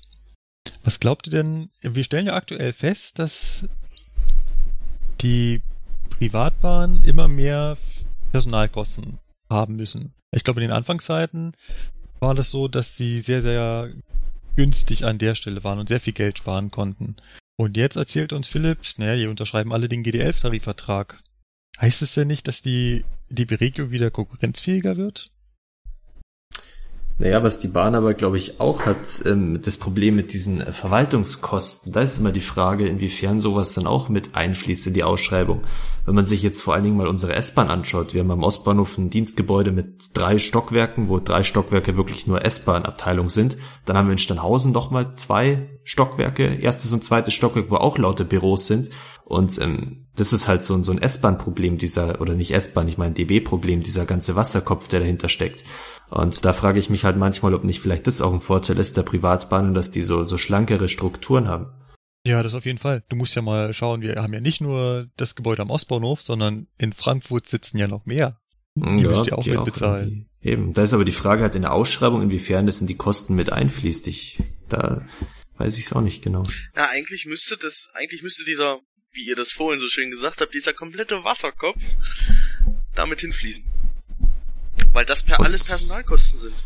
Und dann frage ich mich aber, warum kann die Bahn da nicht einsparen? Ich meine, klar, das ist immer, das heißt immer so, Manager tun nichts und so weiter und wir Lokführer immer meckern über Führungsetage, aber im Endeffekt kann es doch irgendwo wirklich nicht sein, dass eine andere Bahn mit viel weniger äh, Personal auch so auskommt, oder? Warum braucht man so viele Büros? Da müsste halt mal geschaut werden, wo kann man da was kürzen. Tja. Ja gut, das ist schwierig, ne? Wir haben ja alle da, da oben mit diesem Overhead ähm, nichts zu tun. Das ist halt. Das ist richtig, aber wo gibt's denn so eine riesige Konzernzentrale wie eben die Bahn, wie in Frankfurt, wie dann in Berlin am Potsdamer Platz und was da nicht das alles. Hat, äh, das hat kein Privater so groß. Ja, eben. Das kann man vorne ja. wegnehmen. Also auch andere Firmen nicht, zum Beispiel Lufthansa oder hat die Lufthansa so riesige Verwaltungsbauten. Also ich weiß nicht, das ist irgendwie finde ich so ein DB-Phänomen, dass man fast überall sieht man irgendwo so DB-Kekse in irgendwelchen äh, Häusern ja, in Bahnhofsnähe. Ich weiß, ich weiß, was du meinst. Ähm, wir sind da auch ein ziemlich großes Unternehmen, das darf man ja nicht vergessen. Also wir haben allein in Deutschland wie viele? 200.000 äh, Arbeitnehmer? Sind es nicht 270, 250.000 oder 230.000 irgendwie so? Ah, irgendwo diese Größenordnung. Also das ist ja schon enorm. Wir sind einer der Deutschlands größten Arbeitgeber überhaupt. Also ich finde, da darf man sich auch ein großes Haus leisten, aber. Aber vielleicht ist man halt auch zu abhängig. Es, ja, es gibt doch dieses System, wie doch diese Südostbayernbahn zum Beispiel, die eine eigene GmbH ist, dass halt da dann mehr Verwaltung, weil die haben bestimmt, wir haben ja schon so viel Verwaltung hier direkt bei der S-Bahn am Orleansplatz in Steinhausen. Warum kann man da nicht sagen, man lässt auch denen dann mehr Verantwortung, mehr Entscheidungen zu? Wahrscheinlich müssen die wegen jedem Blödsinn immer nach Frankfurt telefonieren und dann wird wieder nach äh, Berlin telefoniert. Und äh, warum braucht man dann hier noch wen, wenn da immer hin und her abgesprochen gesprochen werden muss. Das hat mir ja mal eine von der Marketingabteilung erzählt, dass das eben recht kompliziert zu sein scheint, dass alles, alles, was auch ausgedruckt wird, auch an Werbebroschüren und was für sich nicht, alles genau abgestimmt werden muss. Und ja.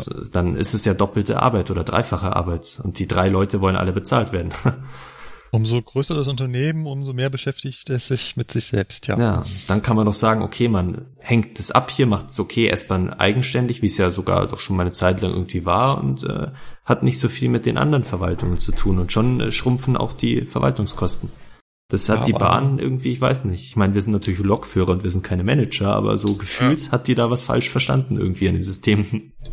Aber andererseits finde ich halt den Vorteil, den die Bahn hat, dass sie so groß ist, sollte man auch nicht kaputt machen. Ich meine, wir haben halt den, den Vorteil, dass wir so groß sind. Wir können Fahrzeuge besser bestellen, wir können ein bisschen besser warten, weil wir mehr Werkstätten haben, größere Werkstätten, viel variabler sind. Wir haben mehr Leute, wir können die Leute hin und her schieben, wie wir sie brauchen. Ja, das ist ja eben eher schwierig, ja. Das ist ja dann doch alles für einzelne Arbeiten dann irgendwie. Also jeder ja, ist in seinem halt Einzelbereich. Ist, da hast du vollkommen recht, ja. Wir müssen ja äh, diskriminierungsfrei sein. Das heißt, wir dürfen nicht, nichts machen, was die anderen nicht auch machen. Ja, aber selbst was ja die Büros angeht, da gibt's ja dann in München eben am Hauptbahnhof ganz andere Leute als wie die am Ostbahnhof und jeder macht dann nur für seinen Verkehrsbetrieb die Arbeit und muss aber trotzdem das von der Regiozentrale dann abgestimmt bekommen. Ah ja. Die Kommunikation untereinander und ja, aber naja. Ja. Da Sehr, sehr müssen halt die. Manager dann mal schauen, wenn wirklich der Anteil der DB-Strecken weiterhin so, so sinkt, so rapide, wie es zurzeit jetzt die letzten Jahre, muss man wirklich sagen, der Fall war, dass äh, da halt was äh, geändert wird und genau jeder Stein vielleicht nochmal umgedreht wird, wo kann man irgendwas verändern, verbessern. Ich hoffe ja eigentlich, oder ich habe eigentlich gehofft, dass die Konkurrenten sehr schnell feststellen, dass es doch nicht so einfach ist, mit der Bahn Geld zu verdienen. Und es ist ja auch so. Es gibt ganz viele private Anbieter, die finanziell echt zu kämpfen haben. Man sagt zum Beispiel hier vom Alex, der Richtung ähm, ins Allgäu fährt, dass der noch nicht eine Mühle Mark verdient hat. Das ist ein, eine ganze Zeit ein Negativgeschäft ist. Und ähm, Veolia wollte den ganzen Bahnzeugs in Deutschland loswerden, weil ihnen das zu teuer wurde. Weiß nicht, was daraus geworden ist, aber Ja, ich habe gehört, die haben alles umgestellt und sich, weil die haben sich ja auch an Ausschreibungen nicht mehr beteiligt dann. Aber Ja. an irgendeiner Ausschreibung haben sie es ja, die BRB-Ausschreibung oder so, also wo damals die Meridian-Ausschreibung war praktisch, das muss eine der letzten gewesen sein, bevor dann ein paar Jahre eben Ruhe war praktisch. Und dann haben die sich halt umstrukturiert, sind ja irgendwie jetzt Transdev geworden und haben dann wieder mit, ja, irgendwie diesem Sachsennetz halt dann wieder angefangen, Ausschreibungen anzunehmen. Oder sich überhaupt erst zu bewerben, besser gesagt. Und es ist halt auch so kurios, wenn man das so hört, wenn die Bahn sagt, mit dem Preis, den die sich da beworben haben, das kann man nicht, das geht nicht. Also wie kann man, da kann man nicht auf einen grünen Zweig kommen. Respektive auf den schwarzen. Wir haben es in ähm, Nürnberg gehört, da lag man um Größenordnungen auseinander.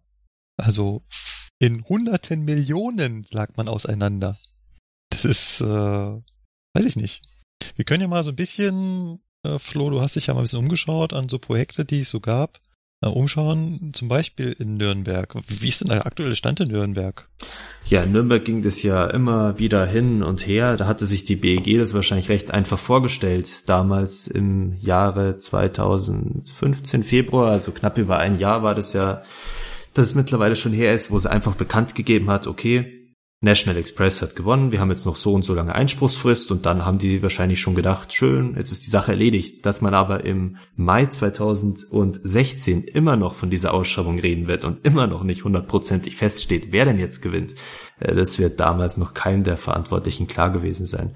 Äh, Es ging halt immer hin und her, weil die äh, DB hat natürlich in diesem Fall die Einspruchsfrist wahrgenommen. Ist ja klar, es geht hier um ein riesiges S-Bahn-Netz.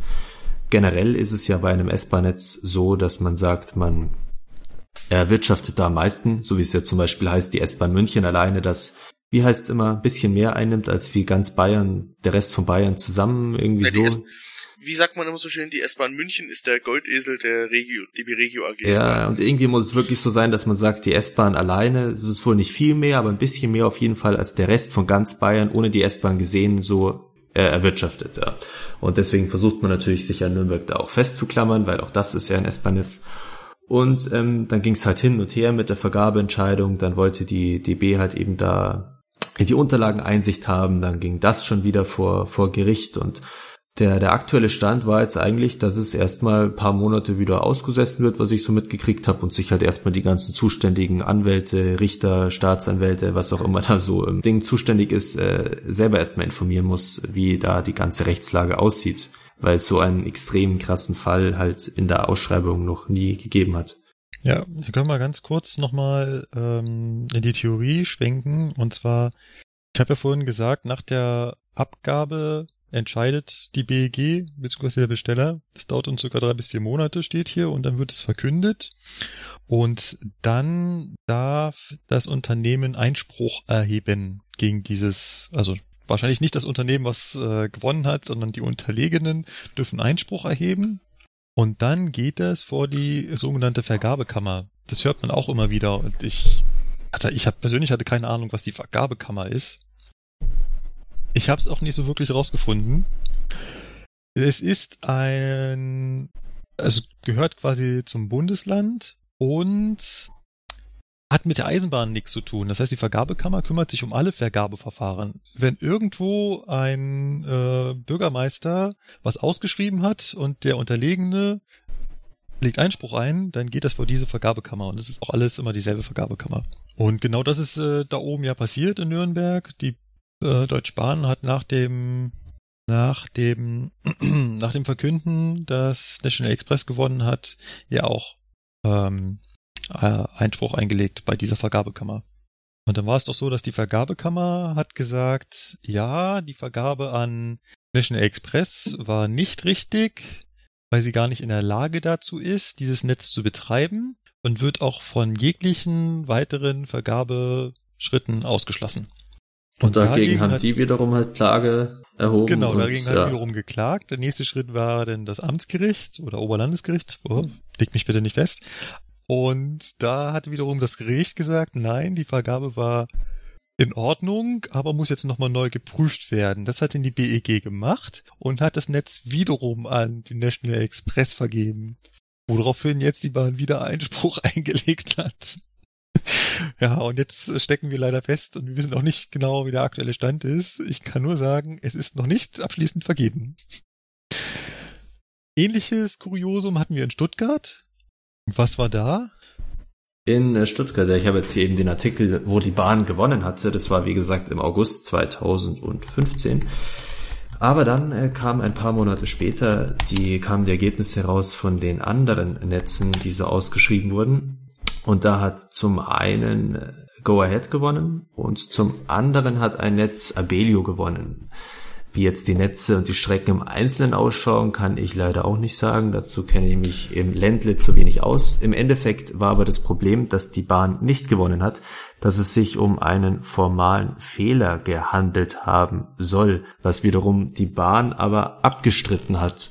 Und auch hier ist aktuell, glaube ich, oder Markus, noch irgendein Gerichtsverfahren oder irgendwas im Gange, nee, dass nee, noch nichts entschieden nee, ist. Das ist durch. Stuttgart ist nichts ist mehr durch. im Gange. Okay. Ja. Aber also der, was Stuttgart ich auf jeden Fall gehört habe, dass die Bahn auf jeden Fall gesagt hat, sie hat keinen Formfehler gemacht. Und deswegen ja, das war das Kuriose. Die Bahn hatte das kleinste PF. um mal wieder auf die Formel zurückzukommen. hatte die Bahn also äh, diesen kleinsten fiktiven Preis und war damit der günstigste Ange Anbieter und hätte genommen werden müssen.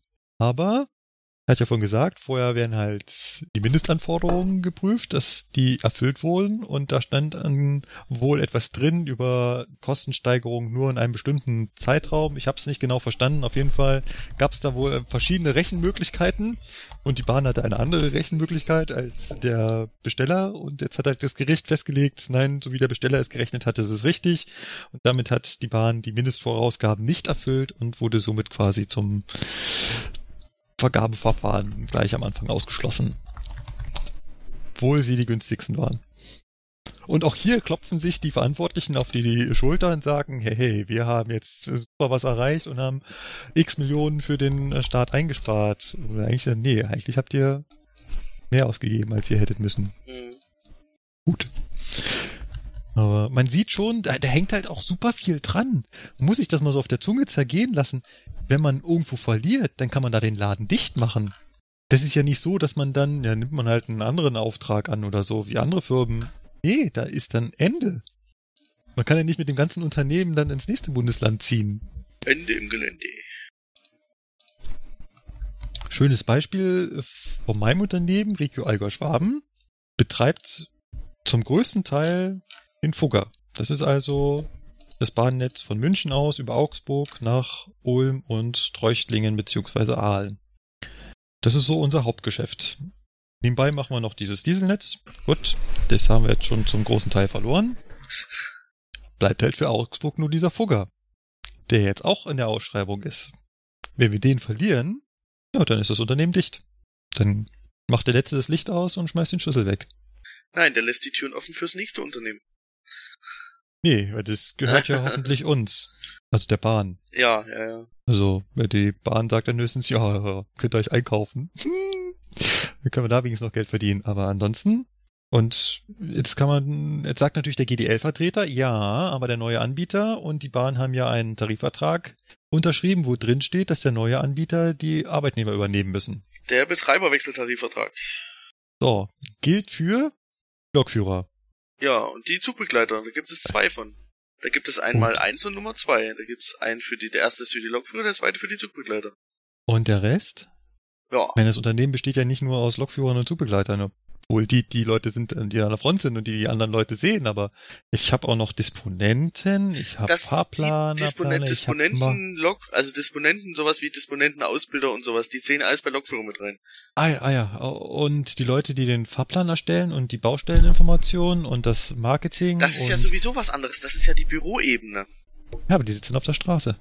Naja, ich glaube, solche Leute kann man auch leicht, und ja, wobei, wenn natürlich das neue Unternehmen schlanke Strukturen hat und sagt, wir können keine eigene Marketingabteilung uns leisten, dann äh, müssen sie sich woanders in der Bahn, Regiozentrale Frankfurt. und Techniker, Reiniger, was ist mit der Werkstatt? Die sind, das ist weg. Ja, die ja, Reiniger mal, sind mal, ja wiederum mal, auch oft die ausgeschrieben. Werkstatt ist ja sowieso was, was neu ausgeschrieben wird. Das muss ja dann wieder neu ausgeschrieben werden, auch mit dem neuen Unternehmen. Naja, äh, was heißt, die neu ausgeschrieben wird? Die, das neue Unternehmen muss auch Fahrzeuge warten. Ja, aber die machen das vielleicht ganz anders und woanders und. Das kommt halt auf das, das ist halt das Dumme. Du kannst es nicht pauschal sagen. Es kommt ich auf das neue Unternehmen. Ich kann aber pauschal sagen, dass es zulasten der Arbeitnehmer geht. Ja, das geht es natürlich. Jede Veränderung in einem Betrieb geht immer zulasten des Arbeitnehmers. Und wie ist es denn? Ich kenne den äh, Tarifvertrag jetzt nicht so genau. Bei dem Betreiberwechsel, Tarifvertrag. Jetzt arbeite ich schon 20 Jahre in dem Unternehmen und habe schon die fünfte Gehaltsstufe erreicht. Die nimmst du mit. Die nehme ich mit. Die nimmst du mit. Das heißt, wenn ich im neuen anfange, dann äh, muss ich nicht wieder ganz unten anfangen, sondern ich nehme meine Erfahrungsstufe mit. Jo. Ja, schon mal ein Fortschritt, aber trotzdem, aber äh, ich finde es ja auch noch, der Punkt ist ja, wir gehen jetzt immer noch unserer Perspektive als Bahnangestellte aus. Andersrum ist das Problem, glaube ich, noch viel, viel heftiger, wenn der Private aufgibt. Ja. Weil äh, da kannst du ja nicht innerhalb des Unternehmens wechseln oder so, sondern ja, irgend sowas im Bereich Limburg da. Da war irgendeine Ausschreibung, da habe ich gehört, dass statt der Bar, äh, nee, statt einer Privatbahn eben jetzt wieder die Bahn fährt. Aber es muss auch so ein kleines Nebenbahnnetz sein, wo deswegen jetzt gar nicht so viel groß drüber berichtet wurde. Aber da hat jetzt zum Dezember die DB dann wieder den Betrieb aufgenommen. Und da entsteht jetzt auch gerade so eine Folge. Wir haben das hier beim Alex mitbekommen. Dieses Alex-Netz in Richtung Allgäu hat der Alex ja verloren. In der Alex steht übrigens Netinera nur als Kleine Info. Und, und Netinera ist die italienische Staatsbahn. Und die haben dieses Netz ja verloren, was dazu führte, dass ganz viele Angestellte, Lokführer, Zugbegleiter dann gekündigt haben, weil sie halt nicht die sein wollten, die das Licht ausmachen und sich lieber vorher einen ordentlichen Arbeits-, neuen Arbeitsplatz gesucht haben. Und ähm, das ist natürlich ein unheimliches Problem für den Alex, weil der konnte seine Zugleistung nicht mehr erfüllen. Ihnen sind die Leute weggerannt. Und gleiches Problem hast du immer bei einem Betreiberwechsel. Wenn du jetzt das S-Bahn-Netz Nürnberg da wechselt, das ist ja, wie viele Leute da wegrennen werden. Ganz viele arbeiten in Nürnberg, die aus Sachsen kommen, die halt eben damals rüber gewechselt sind, weil es da bessere, besser Geld zu verdienen gab. Jetzt gehen sie vielleicht wieder zurück zu ihren Familien. Ich glaube, der hat, der neue Betreiber wird da ganz arge Probleme kriegen. Da ist kein Wunder, dass er so viel Geld bezahlen will. Das macht er nicht freiwillig, sondern der macht sich bestimmt ganz, ganz, ganz viel Sorgen, da seine Arbeitnehmer ranzukriegen. Denn werden viele noch zum Fernverkehr wechseln, andere hören ganz auf. Viele sind auch verbeamtet. Sie fragen, was damit passiert? Äh, ja, beim, bei der Bob hatten die die ähm, Beamten in Rosenheim übernommen und da hieß es damals aber, dass das bundesweit ein Vorzeigevorgang sozusagen war. Also dass es normalerweise nicht so gang und gäbe war, dass äh, Beamte dann trotzdem bei Privatbahnen weiterarbeiten können. Naja, wie, wie viel funktioniert denn das? Die Beamte, das darfst du mich auch nicht jetzt fragen. aktuell bei der, ähm, die aktuell jetzt bei der Bahn arbeiten, die arbeiten ja gar nicht bei der Bahn. Sondern bei diesem Bundeseisenbahnvermögen. Richtig. Und die Bahn, beziehungsweise das Verkehrsunternehmen, nehmen wir jetzt mal Allgäu Schwaben, oder nehmen wir die S-Bahn. S-Bahn ist viel kürzer. Die S-Bahn ähm, kauft quasi die Lokführer, die verbeamteten Lokführer vom Bundeseisenbahnvermögen ein, bezahlt dafür nur das Standard-Lokführergehalt, kriegt aber Beamte. Und die Beamten kriegen natürlich nicht das Standard-Lokführergehalt, sondern halt das Beamtengehalt vom Bundeseisenbahnvermögen. Theoretisch ist es natürlich auch möglich, dass es ein Privater machen kann. Also der Private könnte auch zum Bundeseisenbahnvermögen gehen und sagen, ich will eure verbeamteten Lokführer haben und, zahl, und ich zahle euch den Tarifvertragsgehalt. Wie das in echt funktioniert, das weiß ich nicht. Ich auch nicht. Also wie das mit den Privatbahnen da funktioniert, das, das äh, weiß ich nicht. Theoretisch ist es aber möglich. Gut, jetzt hatten wir Nürnberg, Stuttgart. Ja, Oh. was ich jetzt hier auch noch habe, ist jetzt eine ganz aktuelle Ausschreibung, die eigentlich schon vor ein paar Tagen hätte entschieden werden sollen, nämlich im April steht hier drin. Man hat aber davon noch nichts gehört, dürfte in den nächsten Tagen also spannend werden. Und zwar geht es um die Ausschreibung des sogenannten ÜFEX, wie es hier auch die BEG nennt. Und ÜFEX steht für Überregionaler Flughafenexpress. Hier steht also drin, ich habe jetzt hier praktisch diese öffentliche Ausschreibung von diesem TED-Verfahren hier, also diese, diese TED-Seite. Hm. Und da heißt eben, die BEG beabsichtigt Leistungen auf der Strecke Regensburg Hauptbahnhof, Landshut Hauptbahnhof Freising Flughafen im Umfang von rund 1.500.000 Zugkilometern pro Jahr zu vergeben. Und das Ganze war hier im, schauen wir mal, wann war das? Äh, Tag der Absendung, 27. März 2015. Da hat man also dann auch ungefähr mal so einen zeitlichen Horizont. Das war also im März 2015, wo das äh, bekannt gemacht wurde. Und ab April 2016 sollte dann eben die Bekanntgabe sein.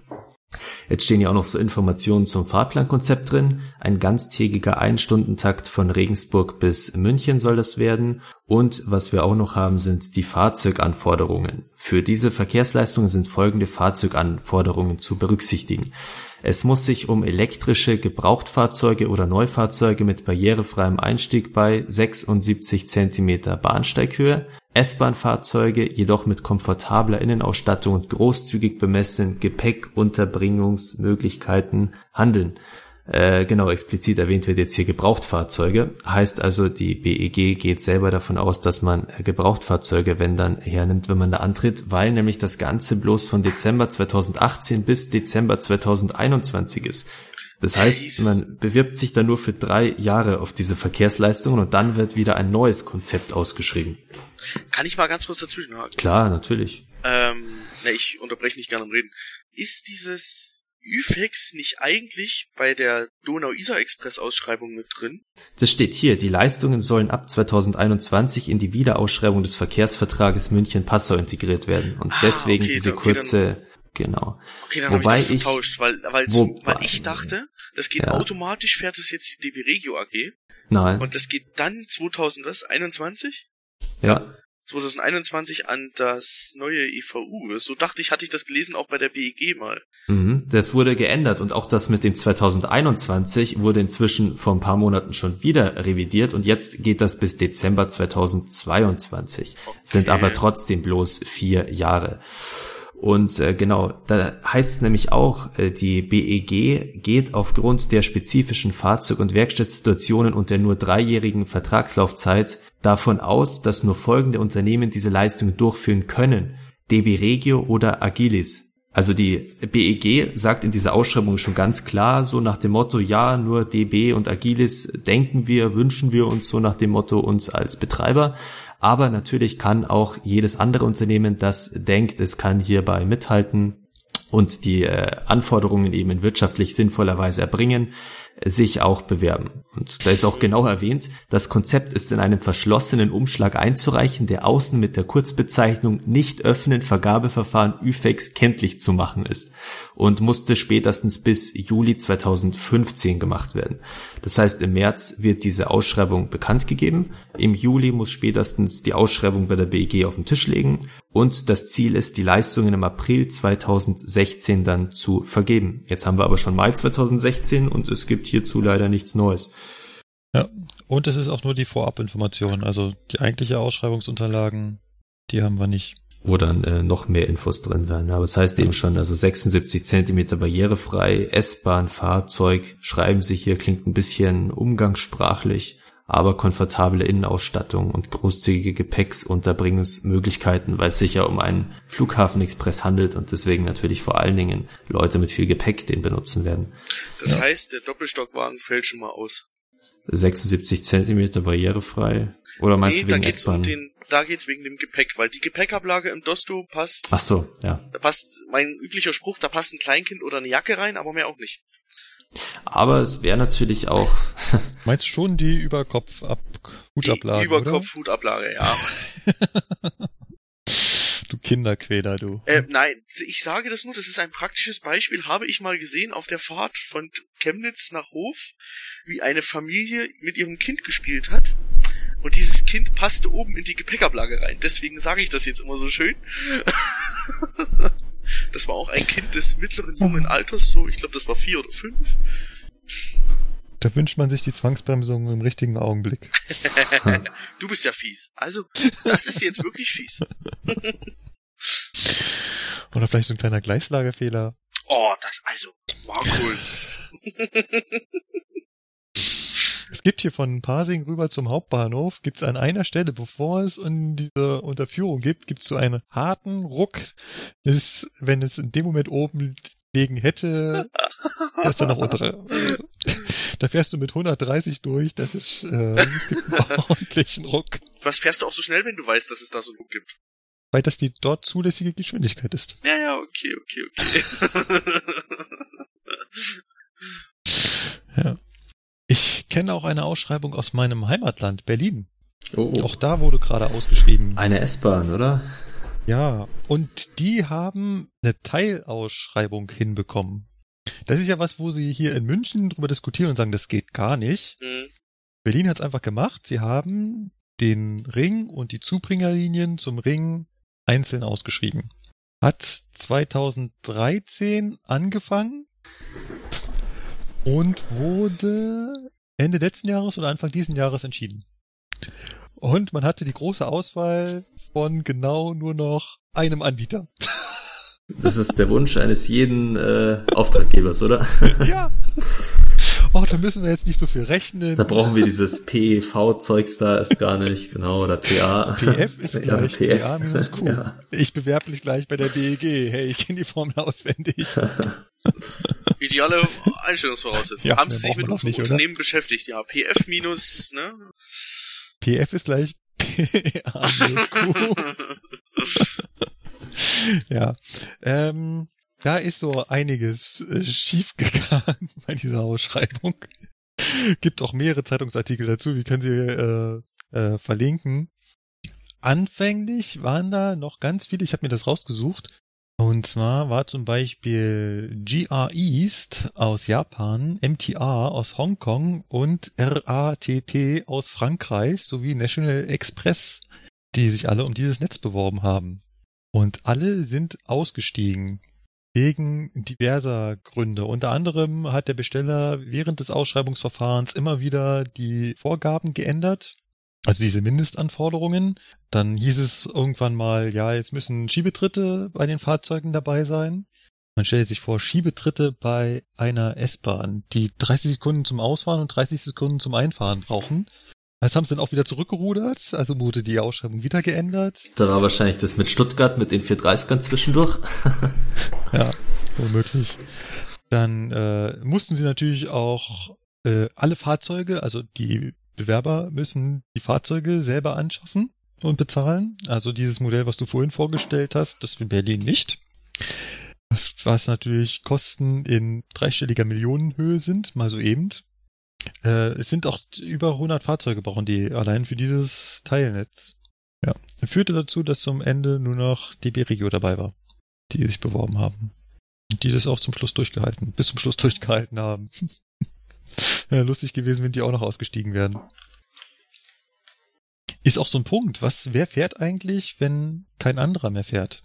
Ich weiß nicht, habt ihr schon mal von einem Fall gehört, dass ein Privatanbieter zwischendurch nicht mehr fahren will oder aufgegeben hat? Also, dass, dass mal Busersatzverkehr gefahren sind, das hatte ich bei zwei, nee, also beim, bei dem Agiles-Netz auf jeden Fall da im Bereich Oberfrank. Da ist dann wohl ein paar Tage sind einfach nur noch Busse gefahren, weil zu viele krank waren und sehr zu wenig Personal. Und bei diesem Flex-Netz in Rheinland-Pfalz, da hat wohl einfach dann von DB Regio Südwest Personal ausgeholfen, so notfalls, weil die zufälligerweise den gleichen Fahrzeug, dieses Lindfahrzeug auch bedienen können und hat man dann einfach mal die Leute in so blaue Privatbahnen gesetzt, die bei der Bahn arbeiten. Also irgendwie haben sie es dann gerade noch so immer geschafft mit Bussen oder Zügen, dass irgendwas gefahren ist. Ganz oft ist ja das Thema schon beim Umstellen auf den neuen Anbieter, dass der neue Anbieter nicht rechtzeitig seine Fahrzeuge auf die Strecke kriegt, nicht rechtzeitig die Mitarbeiter geschult hat und so weiter. Und dann muss auch mal irgendwie der alte Anbieter hier das weiterhin stemmen, obwohl der seine Fahrzeuge ja womöglich auch schon woanders hin versprochen hat. Und dann heißt es auch mal, ja, die Bahn wäre ja verpflichtet, in dem Fall da zu fahren. Äh, nee. Es gibt halt schön Geld, deswegen werden die sich schon drüber freuen. ja, ich meine, wenn es geht, dann wird, werden das die Unternehmen machen, weil die können natürlich die Hand aufhalten. Aber eine Verpflichtung dafür, dass die Bahn die Strecken befahren muss, die der Private nicht mehr leisten kann, das äh, müsste sich dann noch ausstellen.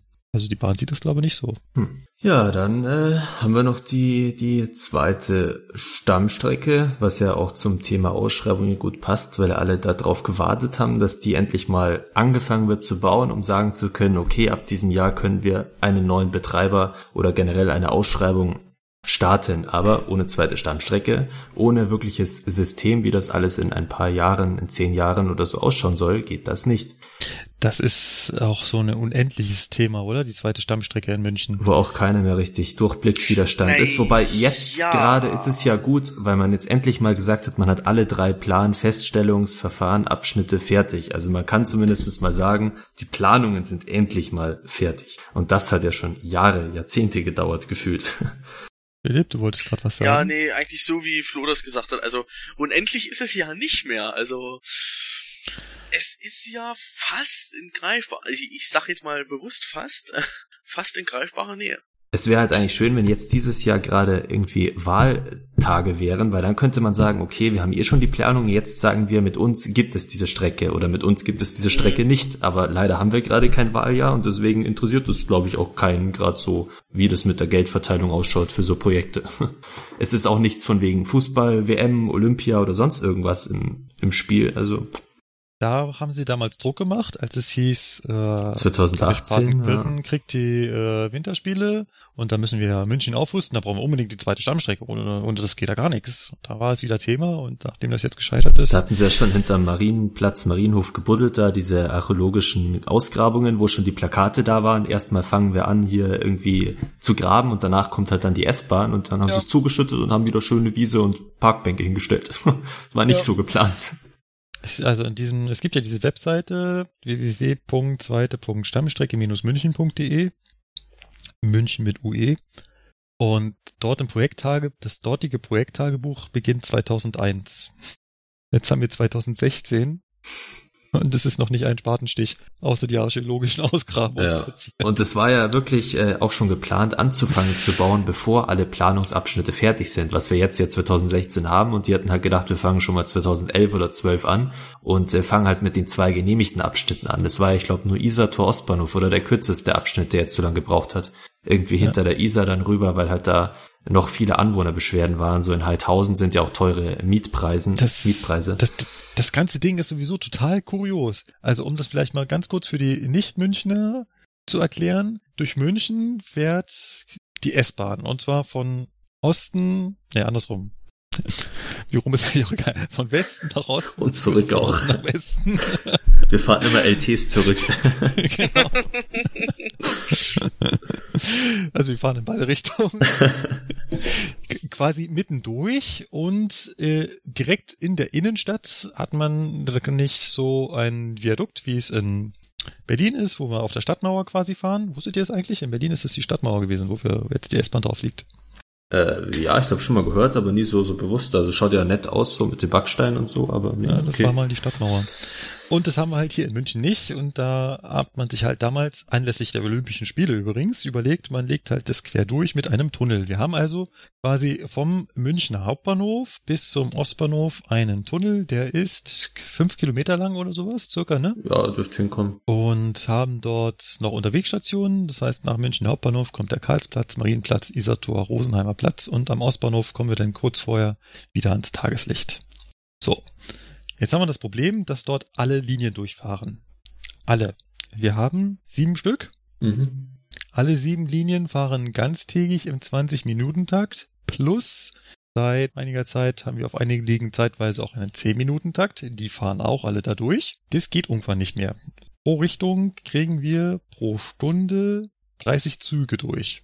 Und das ist halt so mit einem 2-Minuten-Abstand gedacht. Ich glaube, es sind ein bisschen weniger als 30, oder? Ich glaube, 30 hat es doch geheißen, gehen eben nicht. So viel hätte doch die Bahn oder, gerne mal durchgeschickt, ja, aber. Es sind 29 oder 28 ja, oder sowas. So in, sowas in die Richtung, ja. Und da ist jetzt quasi eine Kapazitätsgrenze erreicht. Man möchte aber allerdings am liebsten auf allen Linien einen 10-Minuten-Takt einführen und sowas und noch viel mehr Fahrzeuge fahren lassen. Deswegen brauchte man mehr Gleiskapazitäten.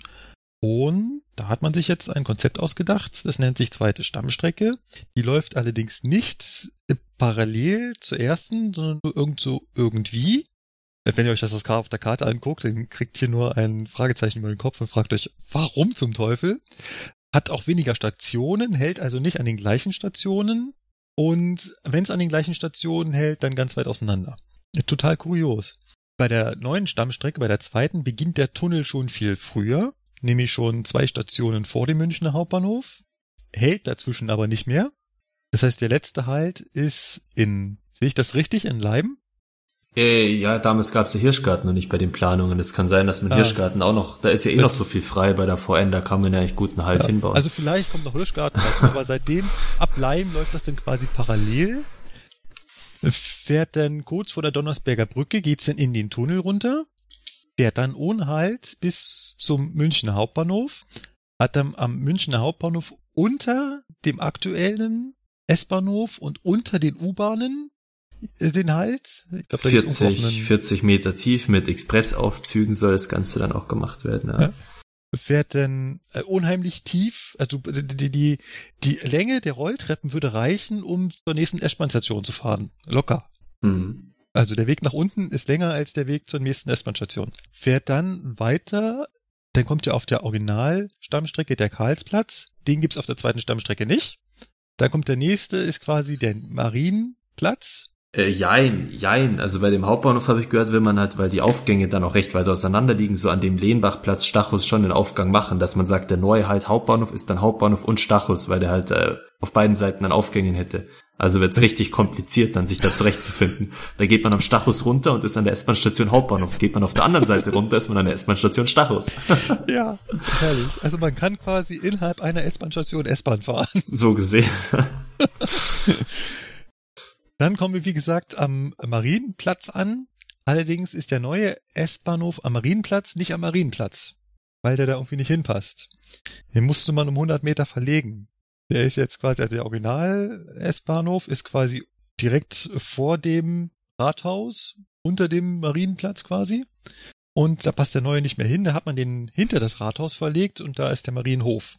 Dazwischen sind, ja, gut 100 Meter, oder? Und dazwischen ist genau die U-Bahn U3, U6, deswegen passt es auch so genau, weil am einen Ende von dieser U-Bahn-Haltestelle, also U-Bahn-Station, ist jetzt gerade die normale Stammstrecke und dann will man halt exakt irgendwie, ich glaube, ja, so 200 Meter circa, was halt die U-Bahn-Steige lang sind, hinten ja. dann die nächste, zweite Stammstrecke machen, da hat man ideale Umsteigeverbindungen. Super, ja. Also wenn man dann von der einen Stammstrecken, also von Stammstrecke alt Bahnhof, weil ja. da fährt jetzt plötzlich nichts mehr, rüberlaufen will zur Stammstrecke. Muss man durch die U-Bahn.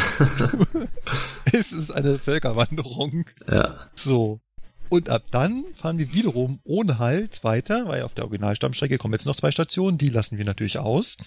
Wir umfahren sie in einem großen Bogen und kommen dann unterirdisch am Ostbahnhof an. Da wird der S-Bahnhof dann auch, der, also der neue S-Bahnhof, denn nicht unter oder neben dem Original-S-Bahnhof sein, sondern auch ein ganzes Stück verschoben, nämlich unter diesem Orleansplatz.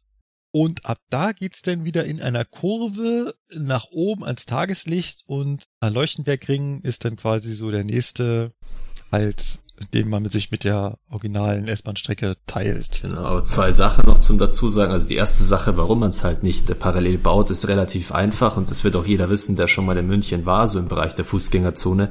Es ist alles total dicht aufeinander gebaut. Da sind so viele historische Gebäude auch und ähm, deswegen ist es halt nicht möglich, direkt daneben nochmal einzubauen. Da müsste man, wenn dann aufwendig, die Häuser unten, die Fundamente aufgraben und es würde Unkosten verursachen, dass man sagt, dass da ja nichts abstürzen kann. Und das andere, was auch noch ursprünglich mal ein Vorteil war von dieser anderen Führung, der mittlerweile aber wieder weg ist, war, dass man neue Stationen eingeplant hatte, zum Beispiel im Bereich Max-Weber-Platz, wo sehr viele Straßenbahnlinien und auch zwei U-Bahn-Linien aufeinandertreffen, wollte man eigentlich auch unterirdisch einen Bahnhof bauen. Hat irgendwann festgestellt, ach, wenn wir die Bahnhöfe, die zusätzlichen einfach wegstreichen, ist es ja günstiger, also planen wir es ohne die Bahnhöfe. Und deswegen ergibt sich jetzt eine bisschen komische, undurchdachte Streckenführung durch die eigentlich ursprünglich geplanten Bahnhöfe. Äh, Maximilianstraße wäre noch einer gewesen. Das wäre dann im Bereich gewesen ähm, bei der Theatinerstraße hinten, ein bisschen hinter Marienhof, aber äh, so ein bisschen Zähneviertel da hinten. Ja, und so gibt's halt nur noch Marienhof und Hauptbahnhof. Ja, und das macht's halt günstiger.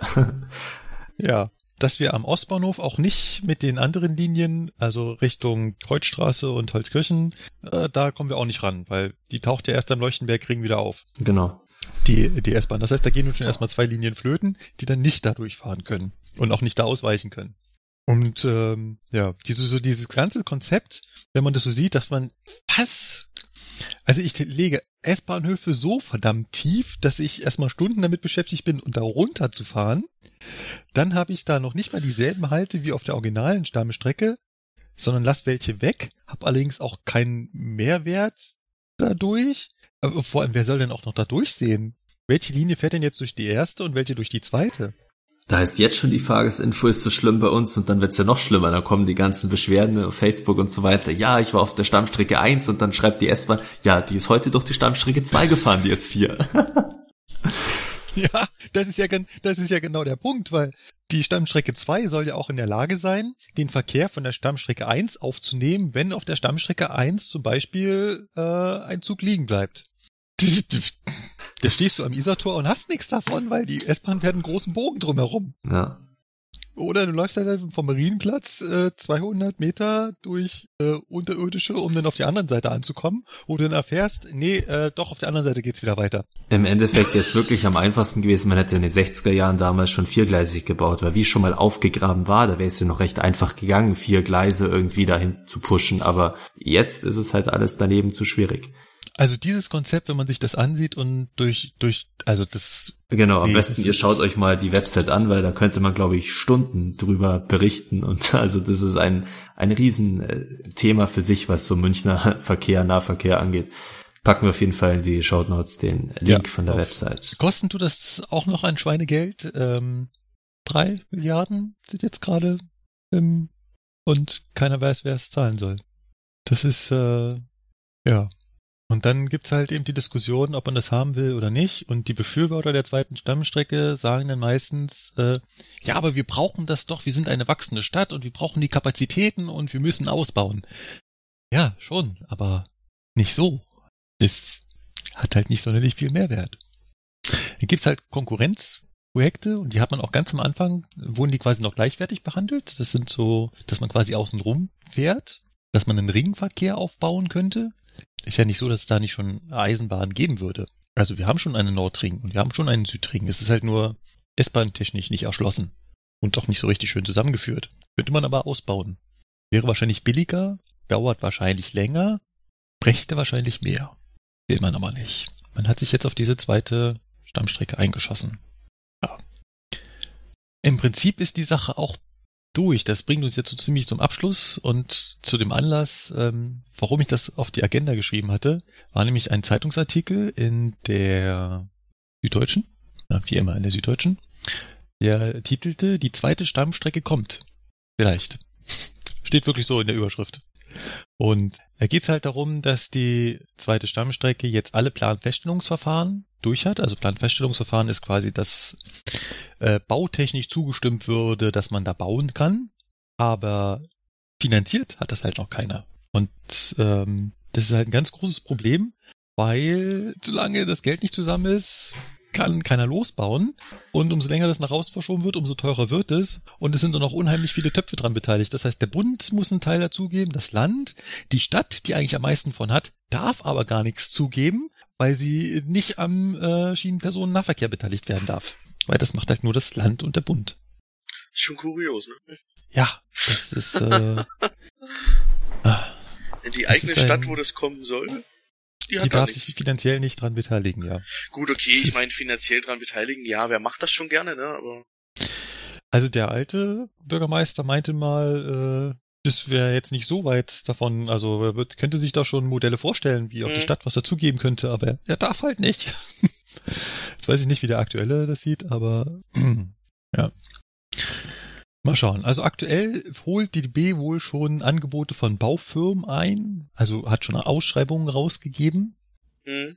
aber äh, wie es weitergeht, weiß man halt noch nicht, weil keiner will es bezahlen.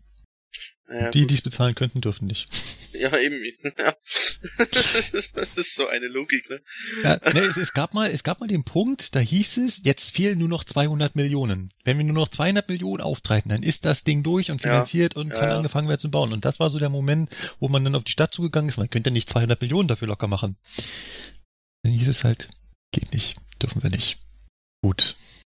Ich würde sagen, machen wir da einen Punkt dran. Ihr seht schon, ein emotionales Thema, kann man auch sehr viel pro und contra diskutieren. Es hat ein bisschen was von Stuttgart 21. Ich glaube, Stuttgart 21 sollte am Anfang auch mal drei Milliarden kosten, oder? Ja, die Kosten waren recht. Also im Vergleich, was es jetzt ist, sehr gering. Ne? Ja, das ist ja noch so.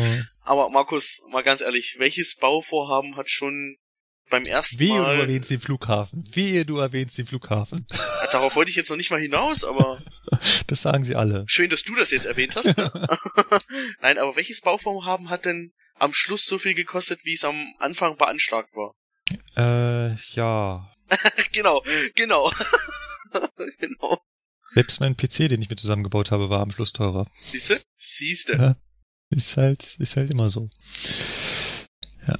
War übrigens äh, damals, als die S-Bahn 1972 äh, gebaut wurde oder für die Olympischen Spiele 1972 gebaut wurde, äh, genauso, dass die über jegliche Kosten äh, Erwartungen darüber hinausgeschossen sind. Mhm. Das Einzige, was sie geschafft haben, ist, sie halbwegs pünktlich fertig zu kriegen. Ja. Wäre ja auch zu schön gewesen, wenn die S-Bahn, die für die Olympischen Spiele gebaut werden sollte, zwei Jahre später fertig wird. ja, eben. So, juhu, die S-Bahn ist fertig. Ja. Gleich für die nächsten Olympischen Spiele. Ja. Passend zu dem Thema zweite Stammstrecke eigentlich, mit der Ent mit dieser Entlastung. Der nächste Zeitungsartikel von München TV mit dem schönen Titel Immer Ärger mit der S-Bahn, Soforthilfe dringend nötig. Ähm, ihr seht den Artikel auch, oder?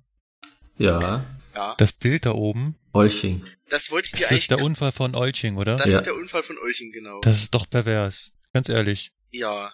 Unter so einen Artikel, egal um was es da geht, da so ein Bild hinzupacken.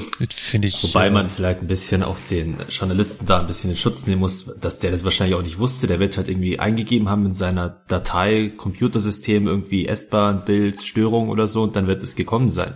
Ich schätze mal nicht, dass der den Hintergrund wusste, was da bei dem Bild passiert war. Man sieht ja auch nichts so von hinten. Man sieht nur Warnweste, Polizei und wir wissen halt, dass das genau die Lärmschutzwände sind, die in Olching stehen. Ja, und der Zug, der halt etwas, ja, gut, ich will jetzt nicht sagen, nicht mehr ganz gerade dasteht, ja. Ja, da ganz hinten, genau. Aber mal, vielleicht dachte halt dieser Journalist, das ist halt so ein Einteiliger, was weiß ich nicht, was es alles gibt. Gell? Ach so, Also, ja. Deswegen okay, würde ich okay. jetzt mal sagen, es war keine Absicht von denen. Ach so, ah, ja, okay. Würde man jetzt hier natürlich irgendwas sehen oder vielleicht sogar noch irgendwie Blut oder sonst irgendwas, dann ist klar, dass es nicht gehen würde, ja. Aber dann stößt das wahrscheinlich nur mir so auf, weil ich das halt eben, ja, Ja, damit verbinde, dass da Menschen zu Schaden gekommen sind. Worum geht's in dem Artikel? Geht darum, dass die S-Bahn äh, ständig Störungen hat und das kann ja so nicht weitergehen. Deswegen brauchen wir ein Soforthilfeprogramm. Die böse S-Bahn aber auch. Ja, und es muss sofort was geschehen. Also wenn jetzt nicht sofort was passiert, dann geht alles den Bach runter. Richtig, genau. Äh, Der Artikel ist vom 3. März. Wir haben jetzt den 17.5. 7. Ja. Welches Soforthilfeprogramm ist angelaufen in letzter Zeit? Ja gut, das mit dem sofort läuft jetzt nicht. Also sofort, da wären wir dann wie vorhin, ne? Ist so ein dehnbarer Begriff. Meinst du jetzt eine Sekunde, zwei Stunden oder 3000 Jahre? Das wäre dann sowas, ne? ja sofort ist ja eigentlich äh, jetzt. Ja, also äh, gut. Ich fand den wieder so schreierisch, wo dann irgendwelche Politiker nach so einem Tag äh, schreien, ja, wir müssen sofort was tun. Und dann war es das schon. Ja, Hauptsache, wir haben einmal laut geschrien und haben uns äh, wieder wichtig gemacht. Ich schätze halt mal, die haben das mit diesem, wie heißt es, 13 Punkte Sofortprogramm halt da. Und da ist ja auch dieses Wort Sofortprogramm drin, was doch geplant ist für die S-Bahn-Verbesserungen. Und dann haben sie das halt in dem Fall wieder aufgegriffen, diesen Spruch. Aktion Münchner Fahrgäste. S-Bahn München braucht ein Soforthilfeprogramm, das bei Störungen wirksam greift. Es klingt auch immer so, als wenn das, als wenn das, was es aktuell gibt, also die, die das aktuell machen, ja überhaupt gar keine Ahnung haben. Äh, Das klingt nicht nur so, das soll es auch wahrscheinlich ausdrücken. Wir werden mit allen Verantwortlichen sprechen, was zu tun ist, um die Auswirkungen von solchen Störungen zu vermindern. Ich möchte gerne mal wissen, mit welchen und wie vielen Verantwortlichen Sie nach dem Satz gesprochen haben. Wahrscheinlich haben sie einmal bei der S-Bahn angerufen und gesagt, das ist, das ist aber schon doof, was da läuft, ne? Und das war's dann. Gut. Äh, Das, das schon dazu, äh, mich, mich, mich regen solche, mich regen solche Artikel auf. Dagegen finde ich den nächsten sehr, sehr lustig. Ich habe schon überlegt, den als, ähm, als Fundstück der Woche einzuführen, aber er ist wirklich sehr, sehr lustig. Du meinst unsere, Titel- unsere S-Bahn-Prügelei nach Kinderlärm? Habe ich das nicht schön gesagt? Der ist, der, ist- der ist echt gut. Also, ich äh, zitiere mal aus dem Artikel der Süddeutschen. 1. April 2013. Ein Kleinkind schreit in der S3 Richtung Maisach. Es hat Koliken. Koliken? Koliken. Es hat Koliken. Kollegen. Es hat Koliken.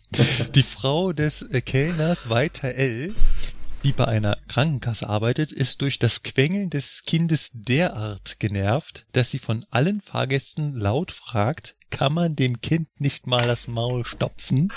Ja, aber da taucht sie, weißt du schon, die bei einer Krankenkasse arbeitet. Die hat wieder bloß Angst, dass von ihrer Krankenkasse zu viel da ausgegeben wird, Geld, und sie dann selber zu wenig hat, wenn das Kind Koliken Ja, hat. Ja? nicht. Lieber Tulpen. Walter L., also der Mann dieser Frau, die gerade geschimpft hat, und die 42-jährige Mutter des Kindes beginnen heftig miteinander zu streiten. Laut Zeugen fallen Schimpfworte wie Schlampe und Du Depp. Und die Mutter schubsen und treten sich gegenseitig.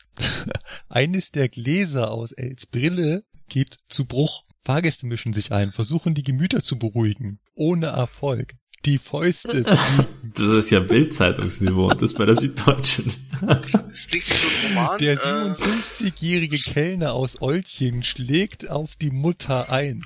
Diese revanchiert sich, indem sie Els Ehefrau einen Schlag versetzt und ihr einen Büschel Haare ausreißt. Büschel. Die 47-jährige geht zu Boden und schreit Hilfe, Hilfe. Zuvor, zuvor soll sie der Mutter noch in den Arm gebissen haben. Da geht's also ab in Markus, ich euch. finde, du kannst das gut vorlesen. Eine Anmerkung von mir, es geht immer noch um das Geschrei eines Kindes, ne? Eines wohlgemerkt kranken Kindes. Aber es geht ja noch weiter. Du kommst hier nicht lebend raus, wenn meine Frau stirbt, droht weiter L. oh, seine Frau hat es am Herzen. Doch anstatt sich um sie zu kümmern, steigt er über sie, holt aus und drischt ein weiteres Mal mit der Faust gegen den Kopf der Mutter. Alter Schwede, du. Als die S3 in Olching stoppt, alarmiert ein Fahrgast den Zugführer. Die Polizei rückt an.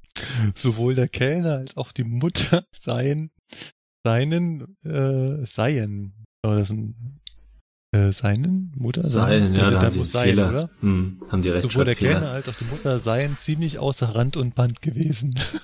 Herr L. war extrem aufgebracht, erinnert sich ein Beamter der Bundespolizei. Ah, herrlich. Ja, sie beide saßen jetzt auf der Anklagebank. Ergebnis war, bum, bum, bum, äh, bum, bum, äh, sie, die, die Mutter wurde auf Bewährung und der äh, Herr Walter L. wurde auch äh, verurteilt äh, zu acht Monaten Haft auf Bewährung und einer Geldauflage. Und auch die Mutter hat lustigerweise eine Strafe bekommen, obwohl die ja eigentlich, äh, na gut, er hat halt auch zugeschlagen. Sehr, sehr lustig, was so in den S-Bahnen passiert und das alles nur wegen Geschrei einer äh, eines Kindes. Vor Also, schon eines- nerven kann, eines aber er, ja, aber eines erkrankten Kindes. Also mal ganz ehrlich, also das ist. Ja, dann nervt's halt. Dann beißt man die Zähne zusammen und äh, muss man durch. Aber Das, äh, Vor allen Dingen, die Frau war auch mal klein, die Frau hat auch mal irgendwo im Zug gesessen oder in der S-Bahn und geweint. Ach nee, da wird es wahrscheinlich sowas noch nicht gegeben haben. Genau, das Nee. ist immer das Argument. Ja. Ja. Ehrlich. Also, dann, äh, nächster, äh, ich finde, äh, halbwegs lustiger Artikel, auch wieder der Süddeutschen. Sturz auf Gleis erst spät bemerkt. Ach, das am. Oh. Also das müsst ihr mal, ihr S-Bahn-Fahrer mir mal erklären, wie ihr das gemacht habt. Äh, Moment, Ein, ich, ich rangiere nur.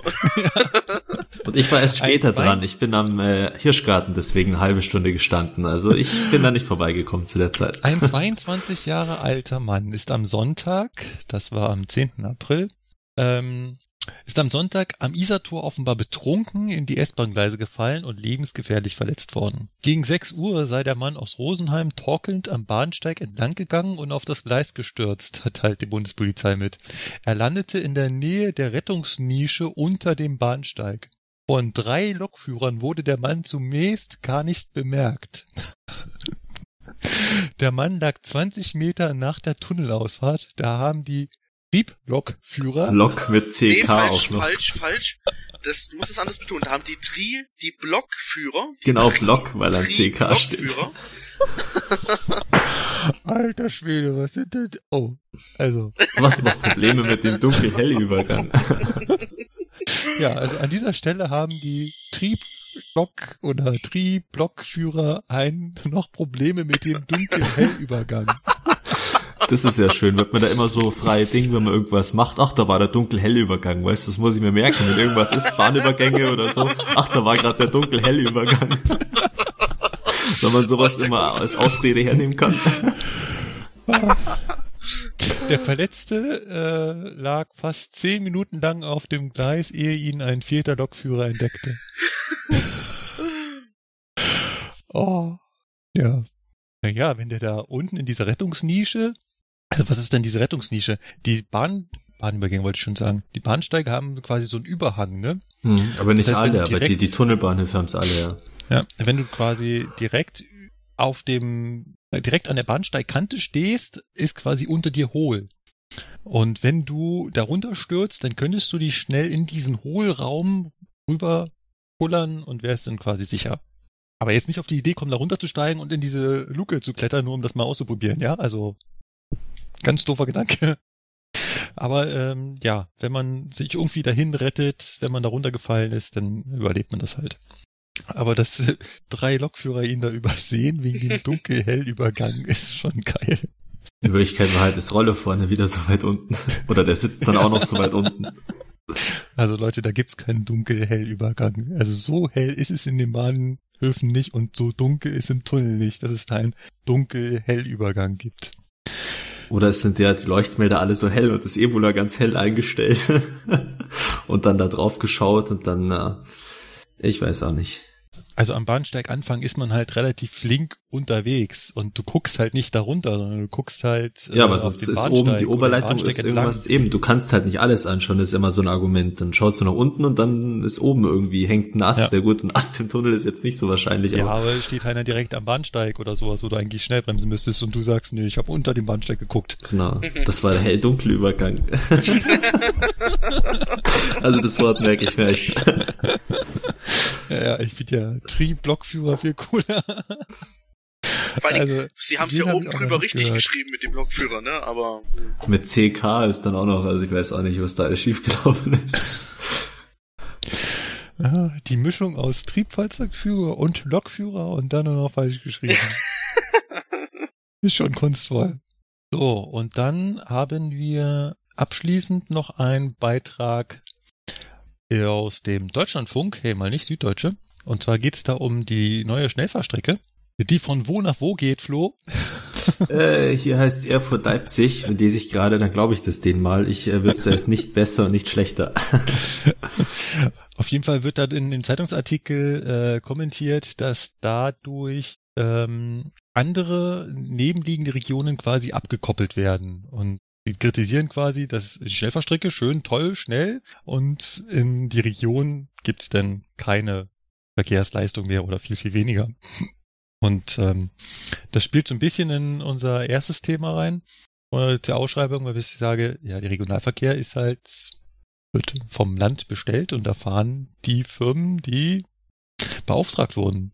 Unabhängig, ob es da jetzt eine Schnellfahrstrecke gibt oder nicht. In dem Artikel geht es auch darum, und das ist noch so ein ganz kritischer Punkt, ähm, Nahverkehr in Sachsen droht Kürzung. Und zwar kriegt äh, das Land Sachsen weniger Regionalisierungsmittel für und kann damit weniger Zugkilometer bestellen. Und Ausschreibungen, die gerade laufen, ist es auch so, dass das Angebot zurückgeschraubt wird. Das heißt, da, wo sich die BEG aktuell immer noch auf die Schulter klopft und sagt, wir verbessern das Angebot von Ausschreibung zu Ausschreibung, ist es hier so, dass ähm, das schon eine neue Ausschreibung ist auf der Strecke. Also die war schon mal ausgeschrieben. Und jetzt ist ja quasi der nächste Turnus drin und jetzt wird die Zugleistung wieder zurückgeschraubt. Interessant fand ich auch hier, dass da wieder Verweis auf die Züge. Ich weiß nicht, Philipp, hast du es mitbekommen? Irgendwo scheint ein Unternehmen bei euch mit alten DDR-Fahrzeugen unterwegs zu sein. Ja, das ist die Mitteldeutsche Regiobahn. Diese fährt von Chemnitz nach Leipzig. Die haben 27 Jahre alte Reichsbahnwagen. Toll. War doch eine gute Auskunft, oder? Hey. Ja. Dick. Schon mal Diese ausprobiert, oder? Ähm, nee, es ist ja leider die Privatbahn und da habe ich leider keinen Fahrschein für. Oh, dann wirst du eine Fahrkarte kaufen. Ähm, dies lasse ich hier unkommentiert.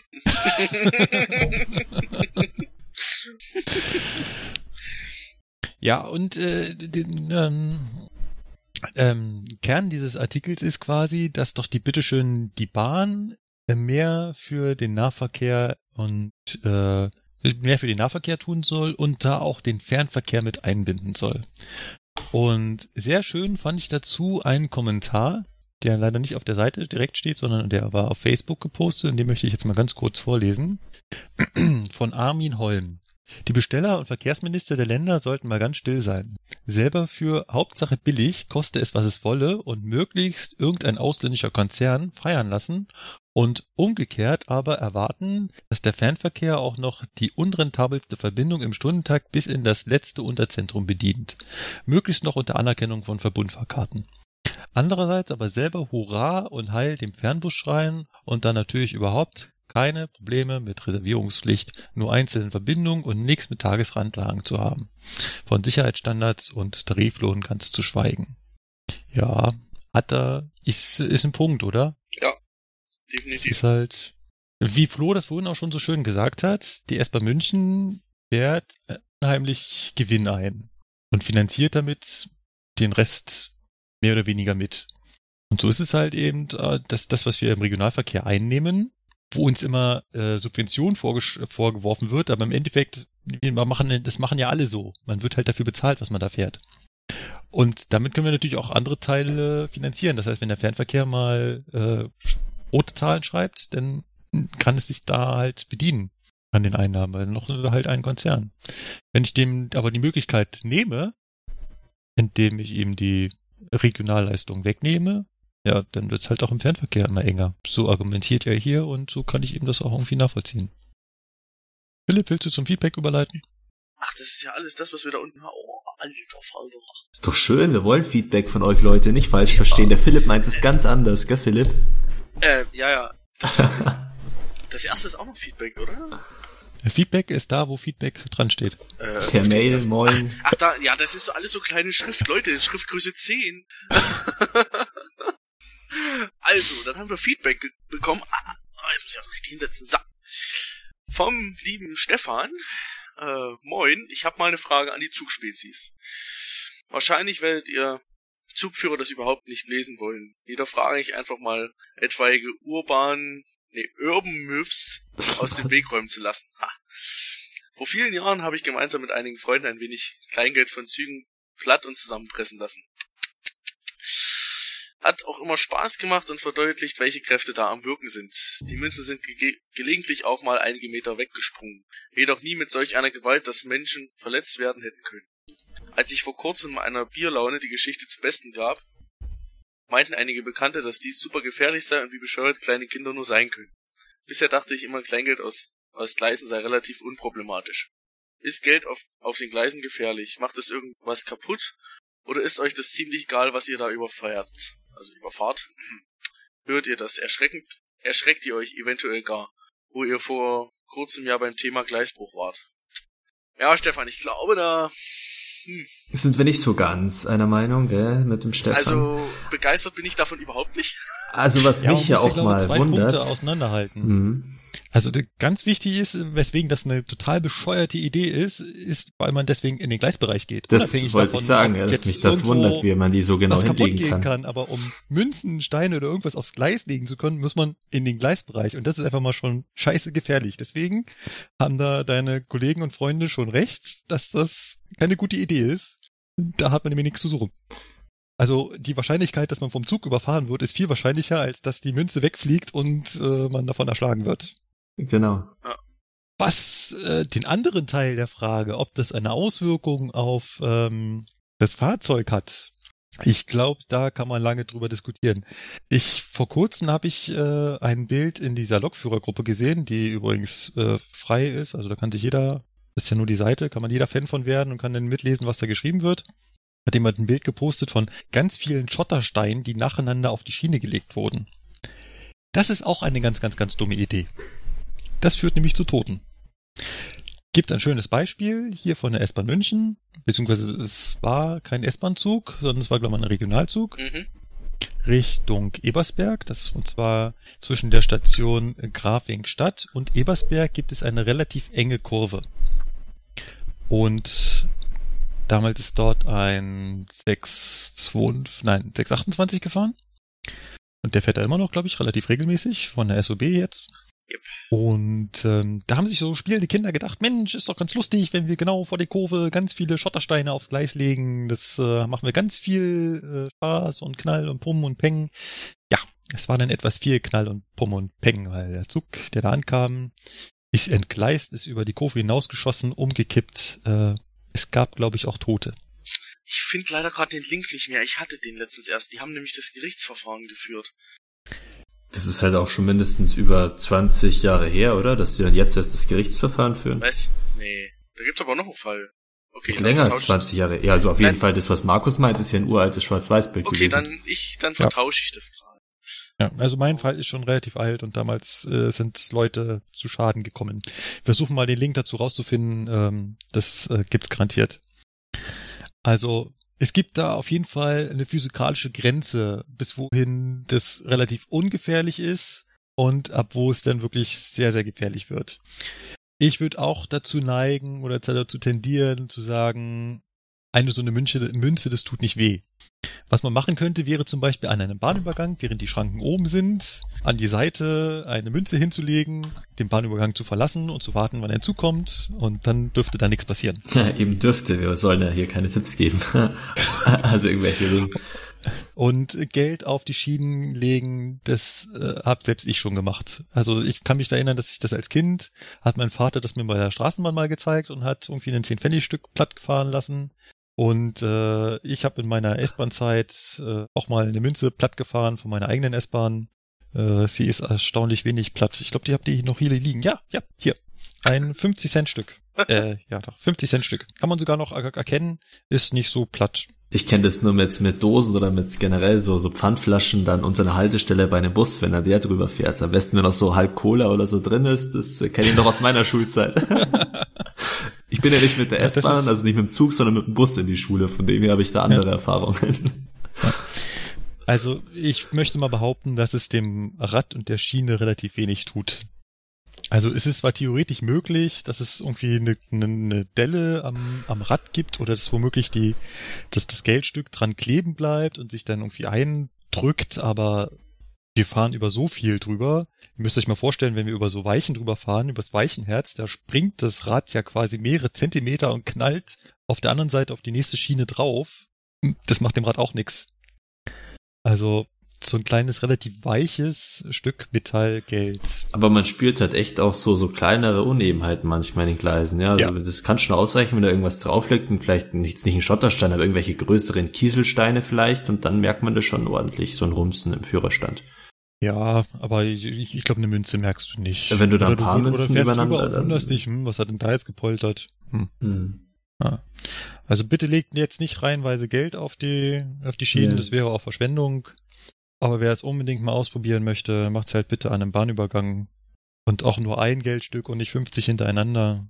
Und schon gar keine Schottersteine. Und wenn die Münze dann aber wegspringt von dem Bahnübergang, dann nicht nachlaufen. Es muss in diesem geteerten, asphaltierten Bereich praktisch dann sein. Ja. Genau. Und ich, ja, dass die wegspringt und dann niemand. Ja, das hat er verletzt. doch geschrieben, irgendwie wegspringt. Ah, die müsste schon sehr ungünstig fliegen und ich glaube auch nicht, dass die, die Geschwindigkeit, vielleicht kriegst du einen blauen Fleck. Wenn es dir genau ins Auge fliegt, wenn wir schon sehr viel Glück haben, oder? Also das, ins also, Auge also, gehen. also Markus, also wir wollen mal hier nicht einen Teufel an die Wand malen, ne? Ich stehe zehn Meter weit weg, drehe mich noch um und trotzdem trifft es mich noch im Auge, ja. Äh, ja. Nee. Also wie gesagt, die Aktion ist gefährlich, weil ich mich damit im Gleisbereich aufhalte. Deswegen ganz, ganz, ganz, ganz, ganz böse. Deswegen auch die Reaktion, wie dumm Kinder sein können. Und Kinder spielen irgendwie gerne an Gleisen. Also wenn Eltern da draußen zuhören, bitte einen Trichtern. Kinder haben an Gleisen nichts zu suchen. Das ist tödlich. Einmal unbedarft, nicht drüber nachgedacht, schon Haben wir den Salat. nicht und schon im Krankenhaus oder sowas, sondern und schon tot. Dann haben wir den Salat. Ja, das ist immer so, das ist so, da wird das immer so schön verharmlost, weil, naja, im schlimmsten Fall, also, naja, mit einem Autounfall wird es halt immer so verglichen, weil dann bricht man sich halt ein Bein oder sowas, aber bei der Eisenbahn ist die Wahrscheinlichkeit, dass ein Zusammenprall mit einem Schienenfahrzeug tödlich ausgeht, relativ hoch. Deutlich höher als bei einem Auto. Das Auto bremst, weicht aus, trifft ihn vielleicht noch so ein bisschen am Kotflügel, aber Züge bremsen auch, aber viel langsamer und ausweichen schon gar nicht und ja, müssen wir jetzt nicht weiter ausführen. Nee, wir haben ja noch Äh, äh, mehr Feedback, oder Philipp? Ist sonst richtig. nichts reingekommen? Richtig. Von YouTube vom Eisbär 6 geht um die letzte Folge. Genau. Diese sehr schöne und interessante Folge über eine meiner liebsten Baureihen hat die Fahrt von München nach Wien angenehm verkürzt und mir außerdem viel Neues über diesen ET beigebracht. Dann Markus zu deinem Fugger Express Problem. Wo bist du denn da stehen geblieben? Vielleicht Olching? War nämlich neulich in der BZ München als Praktikant, da kam auch sowas vor. An dieser Stelle will ich nochmal sagen, dass mir alle 30 Folgen sehr gut gefallen haben und interessant waren. Macht weiter so. Wow, einer, der alle 30 Folgen angehört hat. Hm, da bräuchte man ja fast schon irgendein Geschenk oder sowas, oder? Jo. Ähm, äh, als Antwort, nein, es war nicht Olching, von daher äh, war ich das nicht. Aber Praktikant in der BZ äh, wäre auch, ja, könnte ich mir auch mal gut vorstellen. Kannst du doch gesagt, ich machen. fand es da sehr schick. Aber Es- ich muss ja irgendwann noch arbeiten. Es gibt doch, nee, es gibt doch ein Mitarbeiterprogramm dafür. Mehr als nur einen Tag? Äh, nee, ist nur ein Tag. Ich vermute auch mal mit Praktikant. Ich meine, ich hatte ja auch bei der S-Bahn eine Woche das Praktikum gemacht und da bin ich ja auch mal für ein paar Stunden in die BZ dann und konnte da denen über die Schulter schauen. Deswegen schätze ich Aus- mal, so ist Praktikant gemeint, oder? Das geht hier Und nicht kein hervor. Dauerpraktikant, genau. Wir können nur mutmaßen. Abgesehen davon äh, habe ich doch genau dieses Programm mitgemacht. Also ich war doch in der TP Ja, das hast du erzählt letztes Mal oder vorletztes Mal, genau. Ach ja, stimmt. Mhm. Es äh, war schon. Fand Naja. ich ja auch beeindruckend. Jo, dann haben wir noch mehr Feedback. Vom Lokverführer. Sehr guter Name. Ähm, Hallo, eure Fernverkehrs-LZB zwischen München Obermenzing, also dem Abzweig, und Petershausen ist ebenfalls CLG 2 und der LZB-Nothalt daher ohne Funktion. Ja, da hatte Flo gemeint, es wäre Altbau, aber das ist auch C2. Hatte ich nicht gesagt, das war C2? Nein? Ich weiß, ja, wir hatten irgendwie überlegt, äh, CLG 2 oder LZB 80 und ich wusste auch nicht genau und ich glaube, dann dachte ich mir, es ist die alte oder könnte eher die alte sein, aber durch das, dass das ja Anfang der 2000er, Mitte der 2000er umgebaut wurde, ist es dann doch schon die neue. Ist ja eigentlich logisch, wenn man sich überlegt, die Stammstrecke ist ja auch 2003, 4 mit LZB ausgerüstet worden, das war ja dann ziemlich zeitgleich. Ja. Aber da kommt man halt dann erst manchmal hinterher auf sowas. Ähm, die LZB wurde auf dem Streckenabschnitt erst eingebaut, als CLK längst etabliert war. Die Plombe an dem LZB-Nothalt habe ich hingegen noch nie verstanden. Bei einigen Fahrzeugen, zum Beispiel komplette ICE-Baureihe, gibt's das Ding eh nicht. Zu dem Thema Stromrichter, ne, ICE 1. Die ersten 20 Triebzüge hatten eben keine GTO-Thyristoren, sondern normale Thyristoren, die sich im Gegensatz zum äh, Da hatten wir es, denke ich ja, mal. hatten wir ja, Ja, letztes, genau. letztes Mal schon gesagt, dass das eben ein sehr kompliziertes Thema ist und wir drei da alle zu wenig äh, technische Ahnung haben. Wenn man sich jetzt hier das Feedback von ihm nochmal durchliest, klingt es sehr detailliert. Aber ja, Philipp, fahr fort. Ja. Ich wollte gerade sagen, danke. Äh, die sich im Gegensatz zu dem äh, GTO nicht durch einen Löschimpuls am Gate, deswegen Gate Turn Off, abschalten lassen. Oh, okay. Diese diese TKs wurden vor einiger Zeit von ABB auf IGBT umgerüstet. Ah, das sind also, das genau, das Thema hatten wir, dass die genauso wie die S-Bahn-Züge auf äh, IGBT umgerüstet wurden. Und jetzt hat er ja nochmal spezifiziert, welche genau das sind. Das sind quasi die ersten 20, die noch nicht mal diese GTO-Thyristoren hatten, sondern noch äh, irgendwie ganz normale. Und die wurden auf IGBT umgerüstet. Man hat also nicht äh, GTO ausgebaut, in, in, sondern und IGBT eingebaut, sondern man hat äh, herkömmliche klassische Thyristoren auf IGBT umgerüstet. Gut. Verstanden. Und dann schreibt er noch, derzeit läuft der Probebetrieb eines ICE 2 mit IGBT von Mitsubishi. Und es besteht die Absicht, die ICE 2 von GTO auf IGBT umzurüsten und äh, den Plan, alle ICE 1 auf IGBT zu bringen, hat man verworfen. Vielmehr sollen nun aus den ICE 2 Stromrichtern Ersatzteile für ICE 1 GTO gewonnen werden. Oh, ja, sehr, sehr, sehr gut. Wir sehen, wir haben hier ja. Fachleute, die mithören und äh, wirklich gute Antworten, ja. Also den Kommentar fand ich toll, vor allem da steckt, äh, also wusste ich nicht. Ja, gut. dann haben wir was auf Twitter, da weiß ich noch nicht. Oh Gott. Ähm. ähm, da war es der Tobias, der uns da folgt und da ging es darum, es, äh, leider hat Twitter da den Gesprächsfaden verloren. Ach so. Deswegen muss ich ganz kurz, er hatte uns erwähnt, wie ist denn das eigentlich bei euch, Ipes on Air? Und er ist dann, ähm, was meinst du? Und dann musste er mir das nochmal schreiben. Und zwar hat, ist ihm aufgefallen, dass äh, einem der Privatbahnen, die das extrem nach Klo gestunken hat. Oh. Und zwar bei der Eurobahn. Und dann meinte ich zu ihm, ja, dass es mit den Toiletten gar nicht so einfach ist, denn vor allem das Gebräu in diesem Abwassertank, das stinkt dermaßen intensiv, da reichen schon wenige Tropfen, äh, außerhalb, dass dir übel wird und dass den ganzen äh, Laden zustinkt. Und ähm, ich kenne das so zum Beispiel vom Absaugen, dass da mal ein Tropfen daneben geht oder so. Oder manchmal passiert es auch beim Reinigen, dass da mal ein Tropfen daneben und wie gesagt, reichen schon wenige Tropfen aus, dass es äh, abscheulich stinkt. Also das mit den Klos, da musst du sehr, sehr ordentlich arbeiten. Und dann habe ich ihm noch als Info zugegeben, dass es immer noch äh, Züge gibt, wo die einfach abgelassen wird mit einer Klappe. Genau, wo man quasi auf einer Klappe sitzt und wenn man spült, dann geht die Klappe auf und es fällt, fällt unten durch. Die ganze Scheiße dann äh, unten das, im Gleisbereich. Der Fallrohr, das, das genau. der 50 Zentimeter Fallrohr. Ja. So, und äh, Züge, nee, Gleise, auf denen diese Züge dann am Bahnhof stehen, die sehen auch mal besonders toll aus. Gleis 26 Münchner Hauptbahnhof. Ja, alternativ auch Gleis 27 oder 28, da wo der Alex man, also nach Kempten manchmal steht, das geht auch noch. Ich musste auf Gleis 26 mal eine S-Bahn vorbereiten. Boah. Ja, du da unten durch das Gleis kletterst und den Sand überprüfst. Das ist aber eigentlich jetzt, jetzt stell dir mal vor, der Zug steht gerade in der Werkshalle, in der Werkstatt, ja, und äh, unten irgendwelche Techniker arbeiten an dem Zug und oben geht aber gerade einer aufs Klo, äh, das wäre ja der Super-GAU, oder? Ja, aber okay, ich glaube, da hätte ich... selber werden ja wohl wissen, dass sie das nicht machen können, oder? Ich weiß nicht, wenn es andere sind, vielleicht irgendwelche Putzer, die gerade, ach, da steht Zug, ich muss denn hier aufs Toilette gehen, weißt du, und unten ist gerade einer dran am Arbeiten. Also ich glaube, da hätte ich Schiss, Schiss im wahrsten Sinne des Wortes von Scheiße, dass ich da unten irgendwas dem Zug arbeiten würde. Also nee, wenn da immer so ein Rohr runter guckt, nee, geht nicht. Da hättest du Schiss, ist auch gut. Ja. Schiss angeschissen zu werden. Ja. Und zwar wortwörtlich. Daher kommt es wahrscheinlich mit dieser Redensart oder das Wort Schiss erst. Das ist früher öfter passiert, wo es noch mehr solche Züge gab. Da wurden ganz viele Leute angeschissen, ja. ja. Das würde ich dann mal als beschissener arbeiten. Äh, mhm. dann das nächste für Twitter, glaube ich, ja. Ja, auch wieder von Twitter. Hey, Alpson Air, möchtet ihr in einer der nächsten Folgen nicht mal was für uns Laien erklären, warum Züge manchmal halten? Hashtag Störung im Signalwesen. Äh, es war übrigens auch der Tobias, auch von Twitter, es war derselbe. Ich habe ihm dann darauf geantwortet, dass äh, wir dazu schon eine Folge gemacht haben, sogar schon zwei. Haben mhm. so eine mhm. kleine Miniserie, Störung im äh, Eisenbahnverkehr. Da hatten wir die Bahnübergänge und wir hatten die schriftlichen Befehle. Wir können das mal fortsetzen. Da gibt's bestimmt noch ein paar andere Sachen, die uns einfallen, was so schief gehen kann.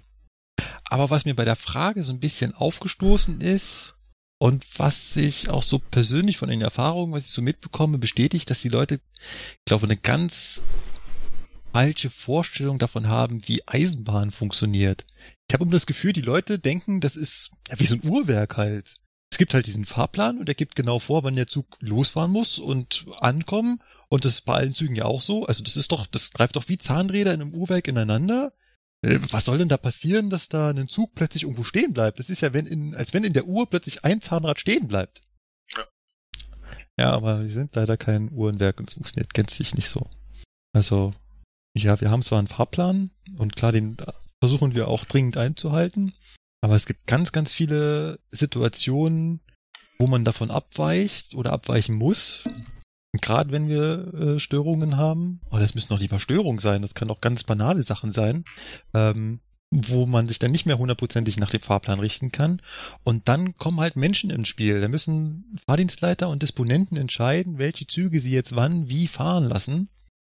Und die denken natürlich möglichst weit voraus, aber auch nur im begrenzten Maße. Und dann kann es natürlich sein, dass sie an irgendeinem Punkt auf, ja, auch mal stehen bleiben müssen, weil es halt eben nicht gepasst hat, was man sich da ausgedacht hat. Weil wir halt nicht immer hundertprozentig nach dem Fahrplan. Und dann hast du halt den Moment, dass man sich gegenseitig behindert. Und das tritt relativ oft auf. Und äh, das ist dann so der Punkt, wo auch die Leute immer Vorstellung haben, ja, das ist doch computergesteuert, der weiß doch im Voraus, was passiert. Also wenn der, wenn die Originalfahrt verfehlt losfährt, dann ist doch schon klar, dass eine halbe Stunde später, wo die auf die Strecke mit dem ICE übergeht, sich der ICE und die Regionalbahn in die Quere kommen werden. Ja, aber es ist halt kein Computer, der so weit vordenkt. Es ist ein Mensch. Und der denkt nicht so weit im Voraus. Und zwar nicht unbedingt, weil er es nicht kann, sondern auch, weil es halt keinen Sinn macht, weil dazwischen noch so viele Möglichkeiten gibt, was alles passieren kann. Oder auch, dass Verspätung aufgeholt werden kann. Es kommt ja manchmal auch auf den Ja, Lokführer drauf an. ist, und, ja. Ja, dann, wenn er nämlich so weit vordenken würde, dann sagt er der Regionalbahn, ja, fahr mal langsamer, fahr mal da später los oder äh, sowas alles. Und ähm, oder gibt schon Verspätungen ein und es wird schon verkündet und dann stellt sich raus, ja, der ICE hat auch fünf Minuten Verspätung und eigentlich geht sich das alles auf. Ist ja oft auch schon so bei den örtlichen Fahrdienstleitern schon auf ein paar Kilometer gesehen das Problem, man will Verspätung rausholen, der Fahrdienstleiter sieht, okay, man hat sechs Minuten Verspätung und dann steht man schon oder fährt schon auf den Bahnhof zu, dann sind aber immer noch die Schranken zu, du fährst dann eben auf Halt erwarten und dann verzögert sich das manchmal, weil eben auch das keine Computer sind, sondern auch die Fahrdienstleiter dann einfach so sagen, ach ja, bis der Zug da ist, das dauert noch, der behält seine sechs Minuten Verspätung und ähm, so zieht sich das ewig halt durch das ganze Eisenbahnsystem Ja. durch, ja. Ja, was man auch nicht vergessen darf, ist ja, die Fahrdienstleiter wissen nicht, wo wir sind. Ja, genau, die sehen uns auch nur auf dem Strich auf dem Stellpult. Ja, also wir sind halt, wir setzen halt den ganzen Block und ob wir jetzt am Anfang von dem Block sind oder schon am Ende vor seinem Signal stehen. Deswegen kann er es ja Ahnung. nicht genau sehen. Oder ja, wir haben ja, Ja. gehört von dem Fahrdienstleiter letztes Mal, dass er ja gesagt hat, ähm, es kommt halt auf die Strecken an, gell, wie oft man auf dem Stellwerk ist, dass man einschätzen kann, der fährt gerade mit 160 oder 155 und bei anderen Stellwerken merkst du den Unterschied nicht, ob er 50 kmh mehr oder weniger fährt von der Strichbewegung. Mir hat man einen äh, Fahrdienstleiter noch einen Trick verraten, wie er rausfindet, wo ein Zug auf der Strecke ist. Also andersrum, es gibt eine bestimmte Stelle äh, auf der Strecke, wo er weiß, wann der Zug da vorbeifährt. Mal gucken, ob er drauf kommt. Es ist Eine keine- Pfeiftafel. Auch schon gut? Nein, keine Pfeiftafel, aber ähnlich. Und zwar ist es eine Anrufschranke. Okay. Kommt ihr drauf, wie es Nein. funktioniert? Nein, aber Anrufschranke ist doch so, dass wenn jemand durch möchte, er anrufen muss, weil die Schranke ist ja dauerhaft zu. Ja, genau. Ja, Und dazwischen ist quasi so eine Wechselsprechverbindung. ja genau. Ach, vielleicht äh, wird die dann angezeigt, die Anrufschranke irgendwie was, dass Nein. das jetzt nicht Nein, nein, geht. viel simpler. Keine Ahnung. Er drückt einfach auf die Taste, auf die er drückt, wenn er sich mit dem Menschen, der da an der Anrufschranke steht. Ach so, und dann hört er den Zug praktisch ja, er hört vorbei. den Zug vorbeifahren. Das ist aber dann auch nur ein Trick, den man Ah. eben wissen muss und nicht jeder machen wird. Machen wir hier auf der eingleisigen Strecke Richtung Memmingen. Da habe ich, glaube in Mindelheim, genau, da habe ich in Bauarbeiten da länger gestanden, war halt beim Fahrdienstleiter drin und dann fragte ich dann, hast du irgendein, ja, hier kann ich die Anrufschranke anmachen. Und dann hörst du es halt da rauschen und wenn der Zug vorbeirauscht, weiß ich ungefähr, wo er ist. Hm. Ansonsten hast du halt keine Ahnung. Oder du stellst dir Webcams auf, so, und sammelst die dann Ja. nach deiner Schicht wieder ein. Das, ich weiß nicht, wie das im Allgäu mit dem Internet ist. Ja. Weil Wir haben da noch nicht mehr Strom. da sitzt noch der Hamster am Hamsterrad. Naja, wir haben ja noch äh, mechanische Stellwerke, da musst du da noch kurbeln dran, um da Strom zu erzeugen. Ja, gut. Die, Für das Blocken. Ja. Ist so. Ja, Also- Philipp, gab's noch mehr Feedback, oder? Von Facebook, glaube ich, sehe ich, war noch was, gell? Ich glaube, es war der Markus, wollte noch was sagen, aber ist egal. Ähm, Äh, Ja, nee, war nicht. Ich wollte vielleicht noch abschließend äh, sagen, wie gesagt, Eisenbahn funktioniert nicht ganz so uhrwerkmäßig und eigentlich ist es manchmal verwunderlich, dass wir nicht viel öfter stehen. Das ist dann schon eher den, den Leistungen der einzelnen Mitarbeiter zugerechnet, dass sie halt eben doch etwas weiter vorausdenken. So, dann schreibt der Florian auf Facebook, das wird per PN gekommen sein, genau. Ja. Sehr schön, was ihr da macht. Unterhaltsam mal als Wikipedia. Ich habe noch zu tun mit dem Nachhören der alten Folgen. Eine Vorspannmusik oder ähnliches, gewürzt mit dem Sound einer 232 hätte noch was. Ja, der Sound hätte natürlich wirklich was, Florian, da muss ich dir recht geben. Habe ich ihm drauf geantwortet und habe gesagt, er soll mal in Folge 21 reinhören. Ja, da bin ich damals auch, äh, war ich ja noch Zuhörer zu der Zeit und ziemlich erschrocken, dachte mir, hä, habe ich jetzt schon das Richtige angeklickt, wie ich das über YouTube gehört hatte, bisschen vorgespult und dann gemerkt, okay, irgendwann kommen doch eure Stimmen. Aber da hatte ich mich damals auch ziemlich gewundert, was das denn für ein Anfang ist. Fand den dann aber cool, wo ich gemerkt habe, das war doch so gewollt. Tja, also wir hatten schon mal ein Intro und wir hatten auch einen äh, Diesel-Sound drin. Okay, es war nicht so 32, sondern es war eine 218. Aber er ist nicht auf so viel Begeisterung damals gestoßen. Die Frage ist, so oder so ähnlich wieder einbauen oder sagen, nee, so, so ohne Musik, einfach so anfangen, ist doch viel kürzer, würziger, einfacher. Wie findet ihr das? Ja, ich finde, so ein Wiedererkennungswert ist schon, ist schon gut, hätte schon was. Das kennt man eigentlich von jedem, egal was die Leute so, okay, Podcasts, weiß ich jetzt nicht so, Markus, da bist du mehr der Spezialist, aber äh, bei irgendwelchen Videos zum Beispiel, was YouTube angeht oder so, bei den Kanälen, da haben die eigentlich immer irgend so ein Intro und da ist ja noch viel komplizierter, weil die brauchen auch noch irgendwas Visuelles. Bei uns wäre es ja nur irgendwas auf Tonbasis, was natürlich nicht die Leute nerven sollte, aber irgend so ein Audiologo, wie man das doch so neudeutsch nennt, wäre schon ganz nett eigentlich. Tja, YouTube muss ich sagen, da nerven die unheimlich, finde ich. Also wenn man einfach nur das Video schnell äh, reingucken will und dann muss man da erstmal dieses Intro abwarten mit bombastischen Knall, Pumpeng und 3D-Schrift. Ach Mann, ich will einfach nur kurz äh, reinschauen, was du da gemacht hast. Aber bei den Podcasts stimme ich dir zu, ganz viele haben ein Intro. Es haben auch ganz viele ein sehr, sehr gutes Intro. Was ich zum Beispiel, das Intro, was ich äh, persönlich äh, liebe, ist das von der Freak Show. Ich glaube, die habe ich schon öfter mal erwähnt. Das ist auch einer meiner Lieblingspodcasts. Die haben so eine Art Zirkusmusik drin, aber die haben vor allem so ein Element drin, ähm, ein Previously.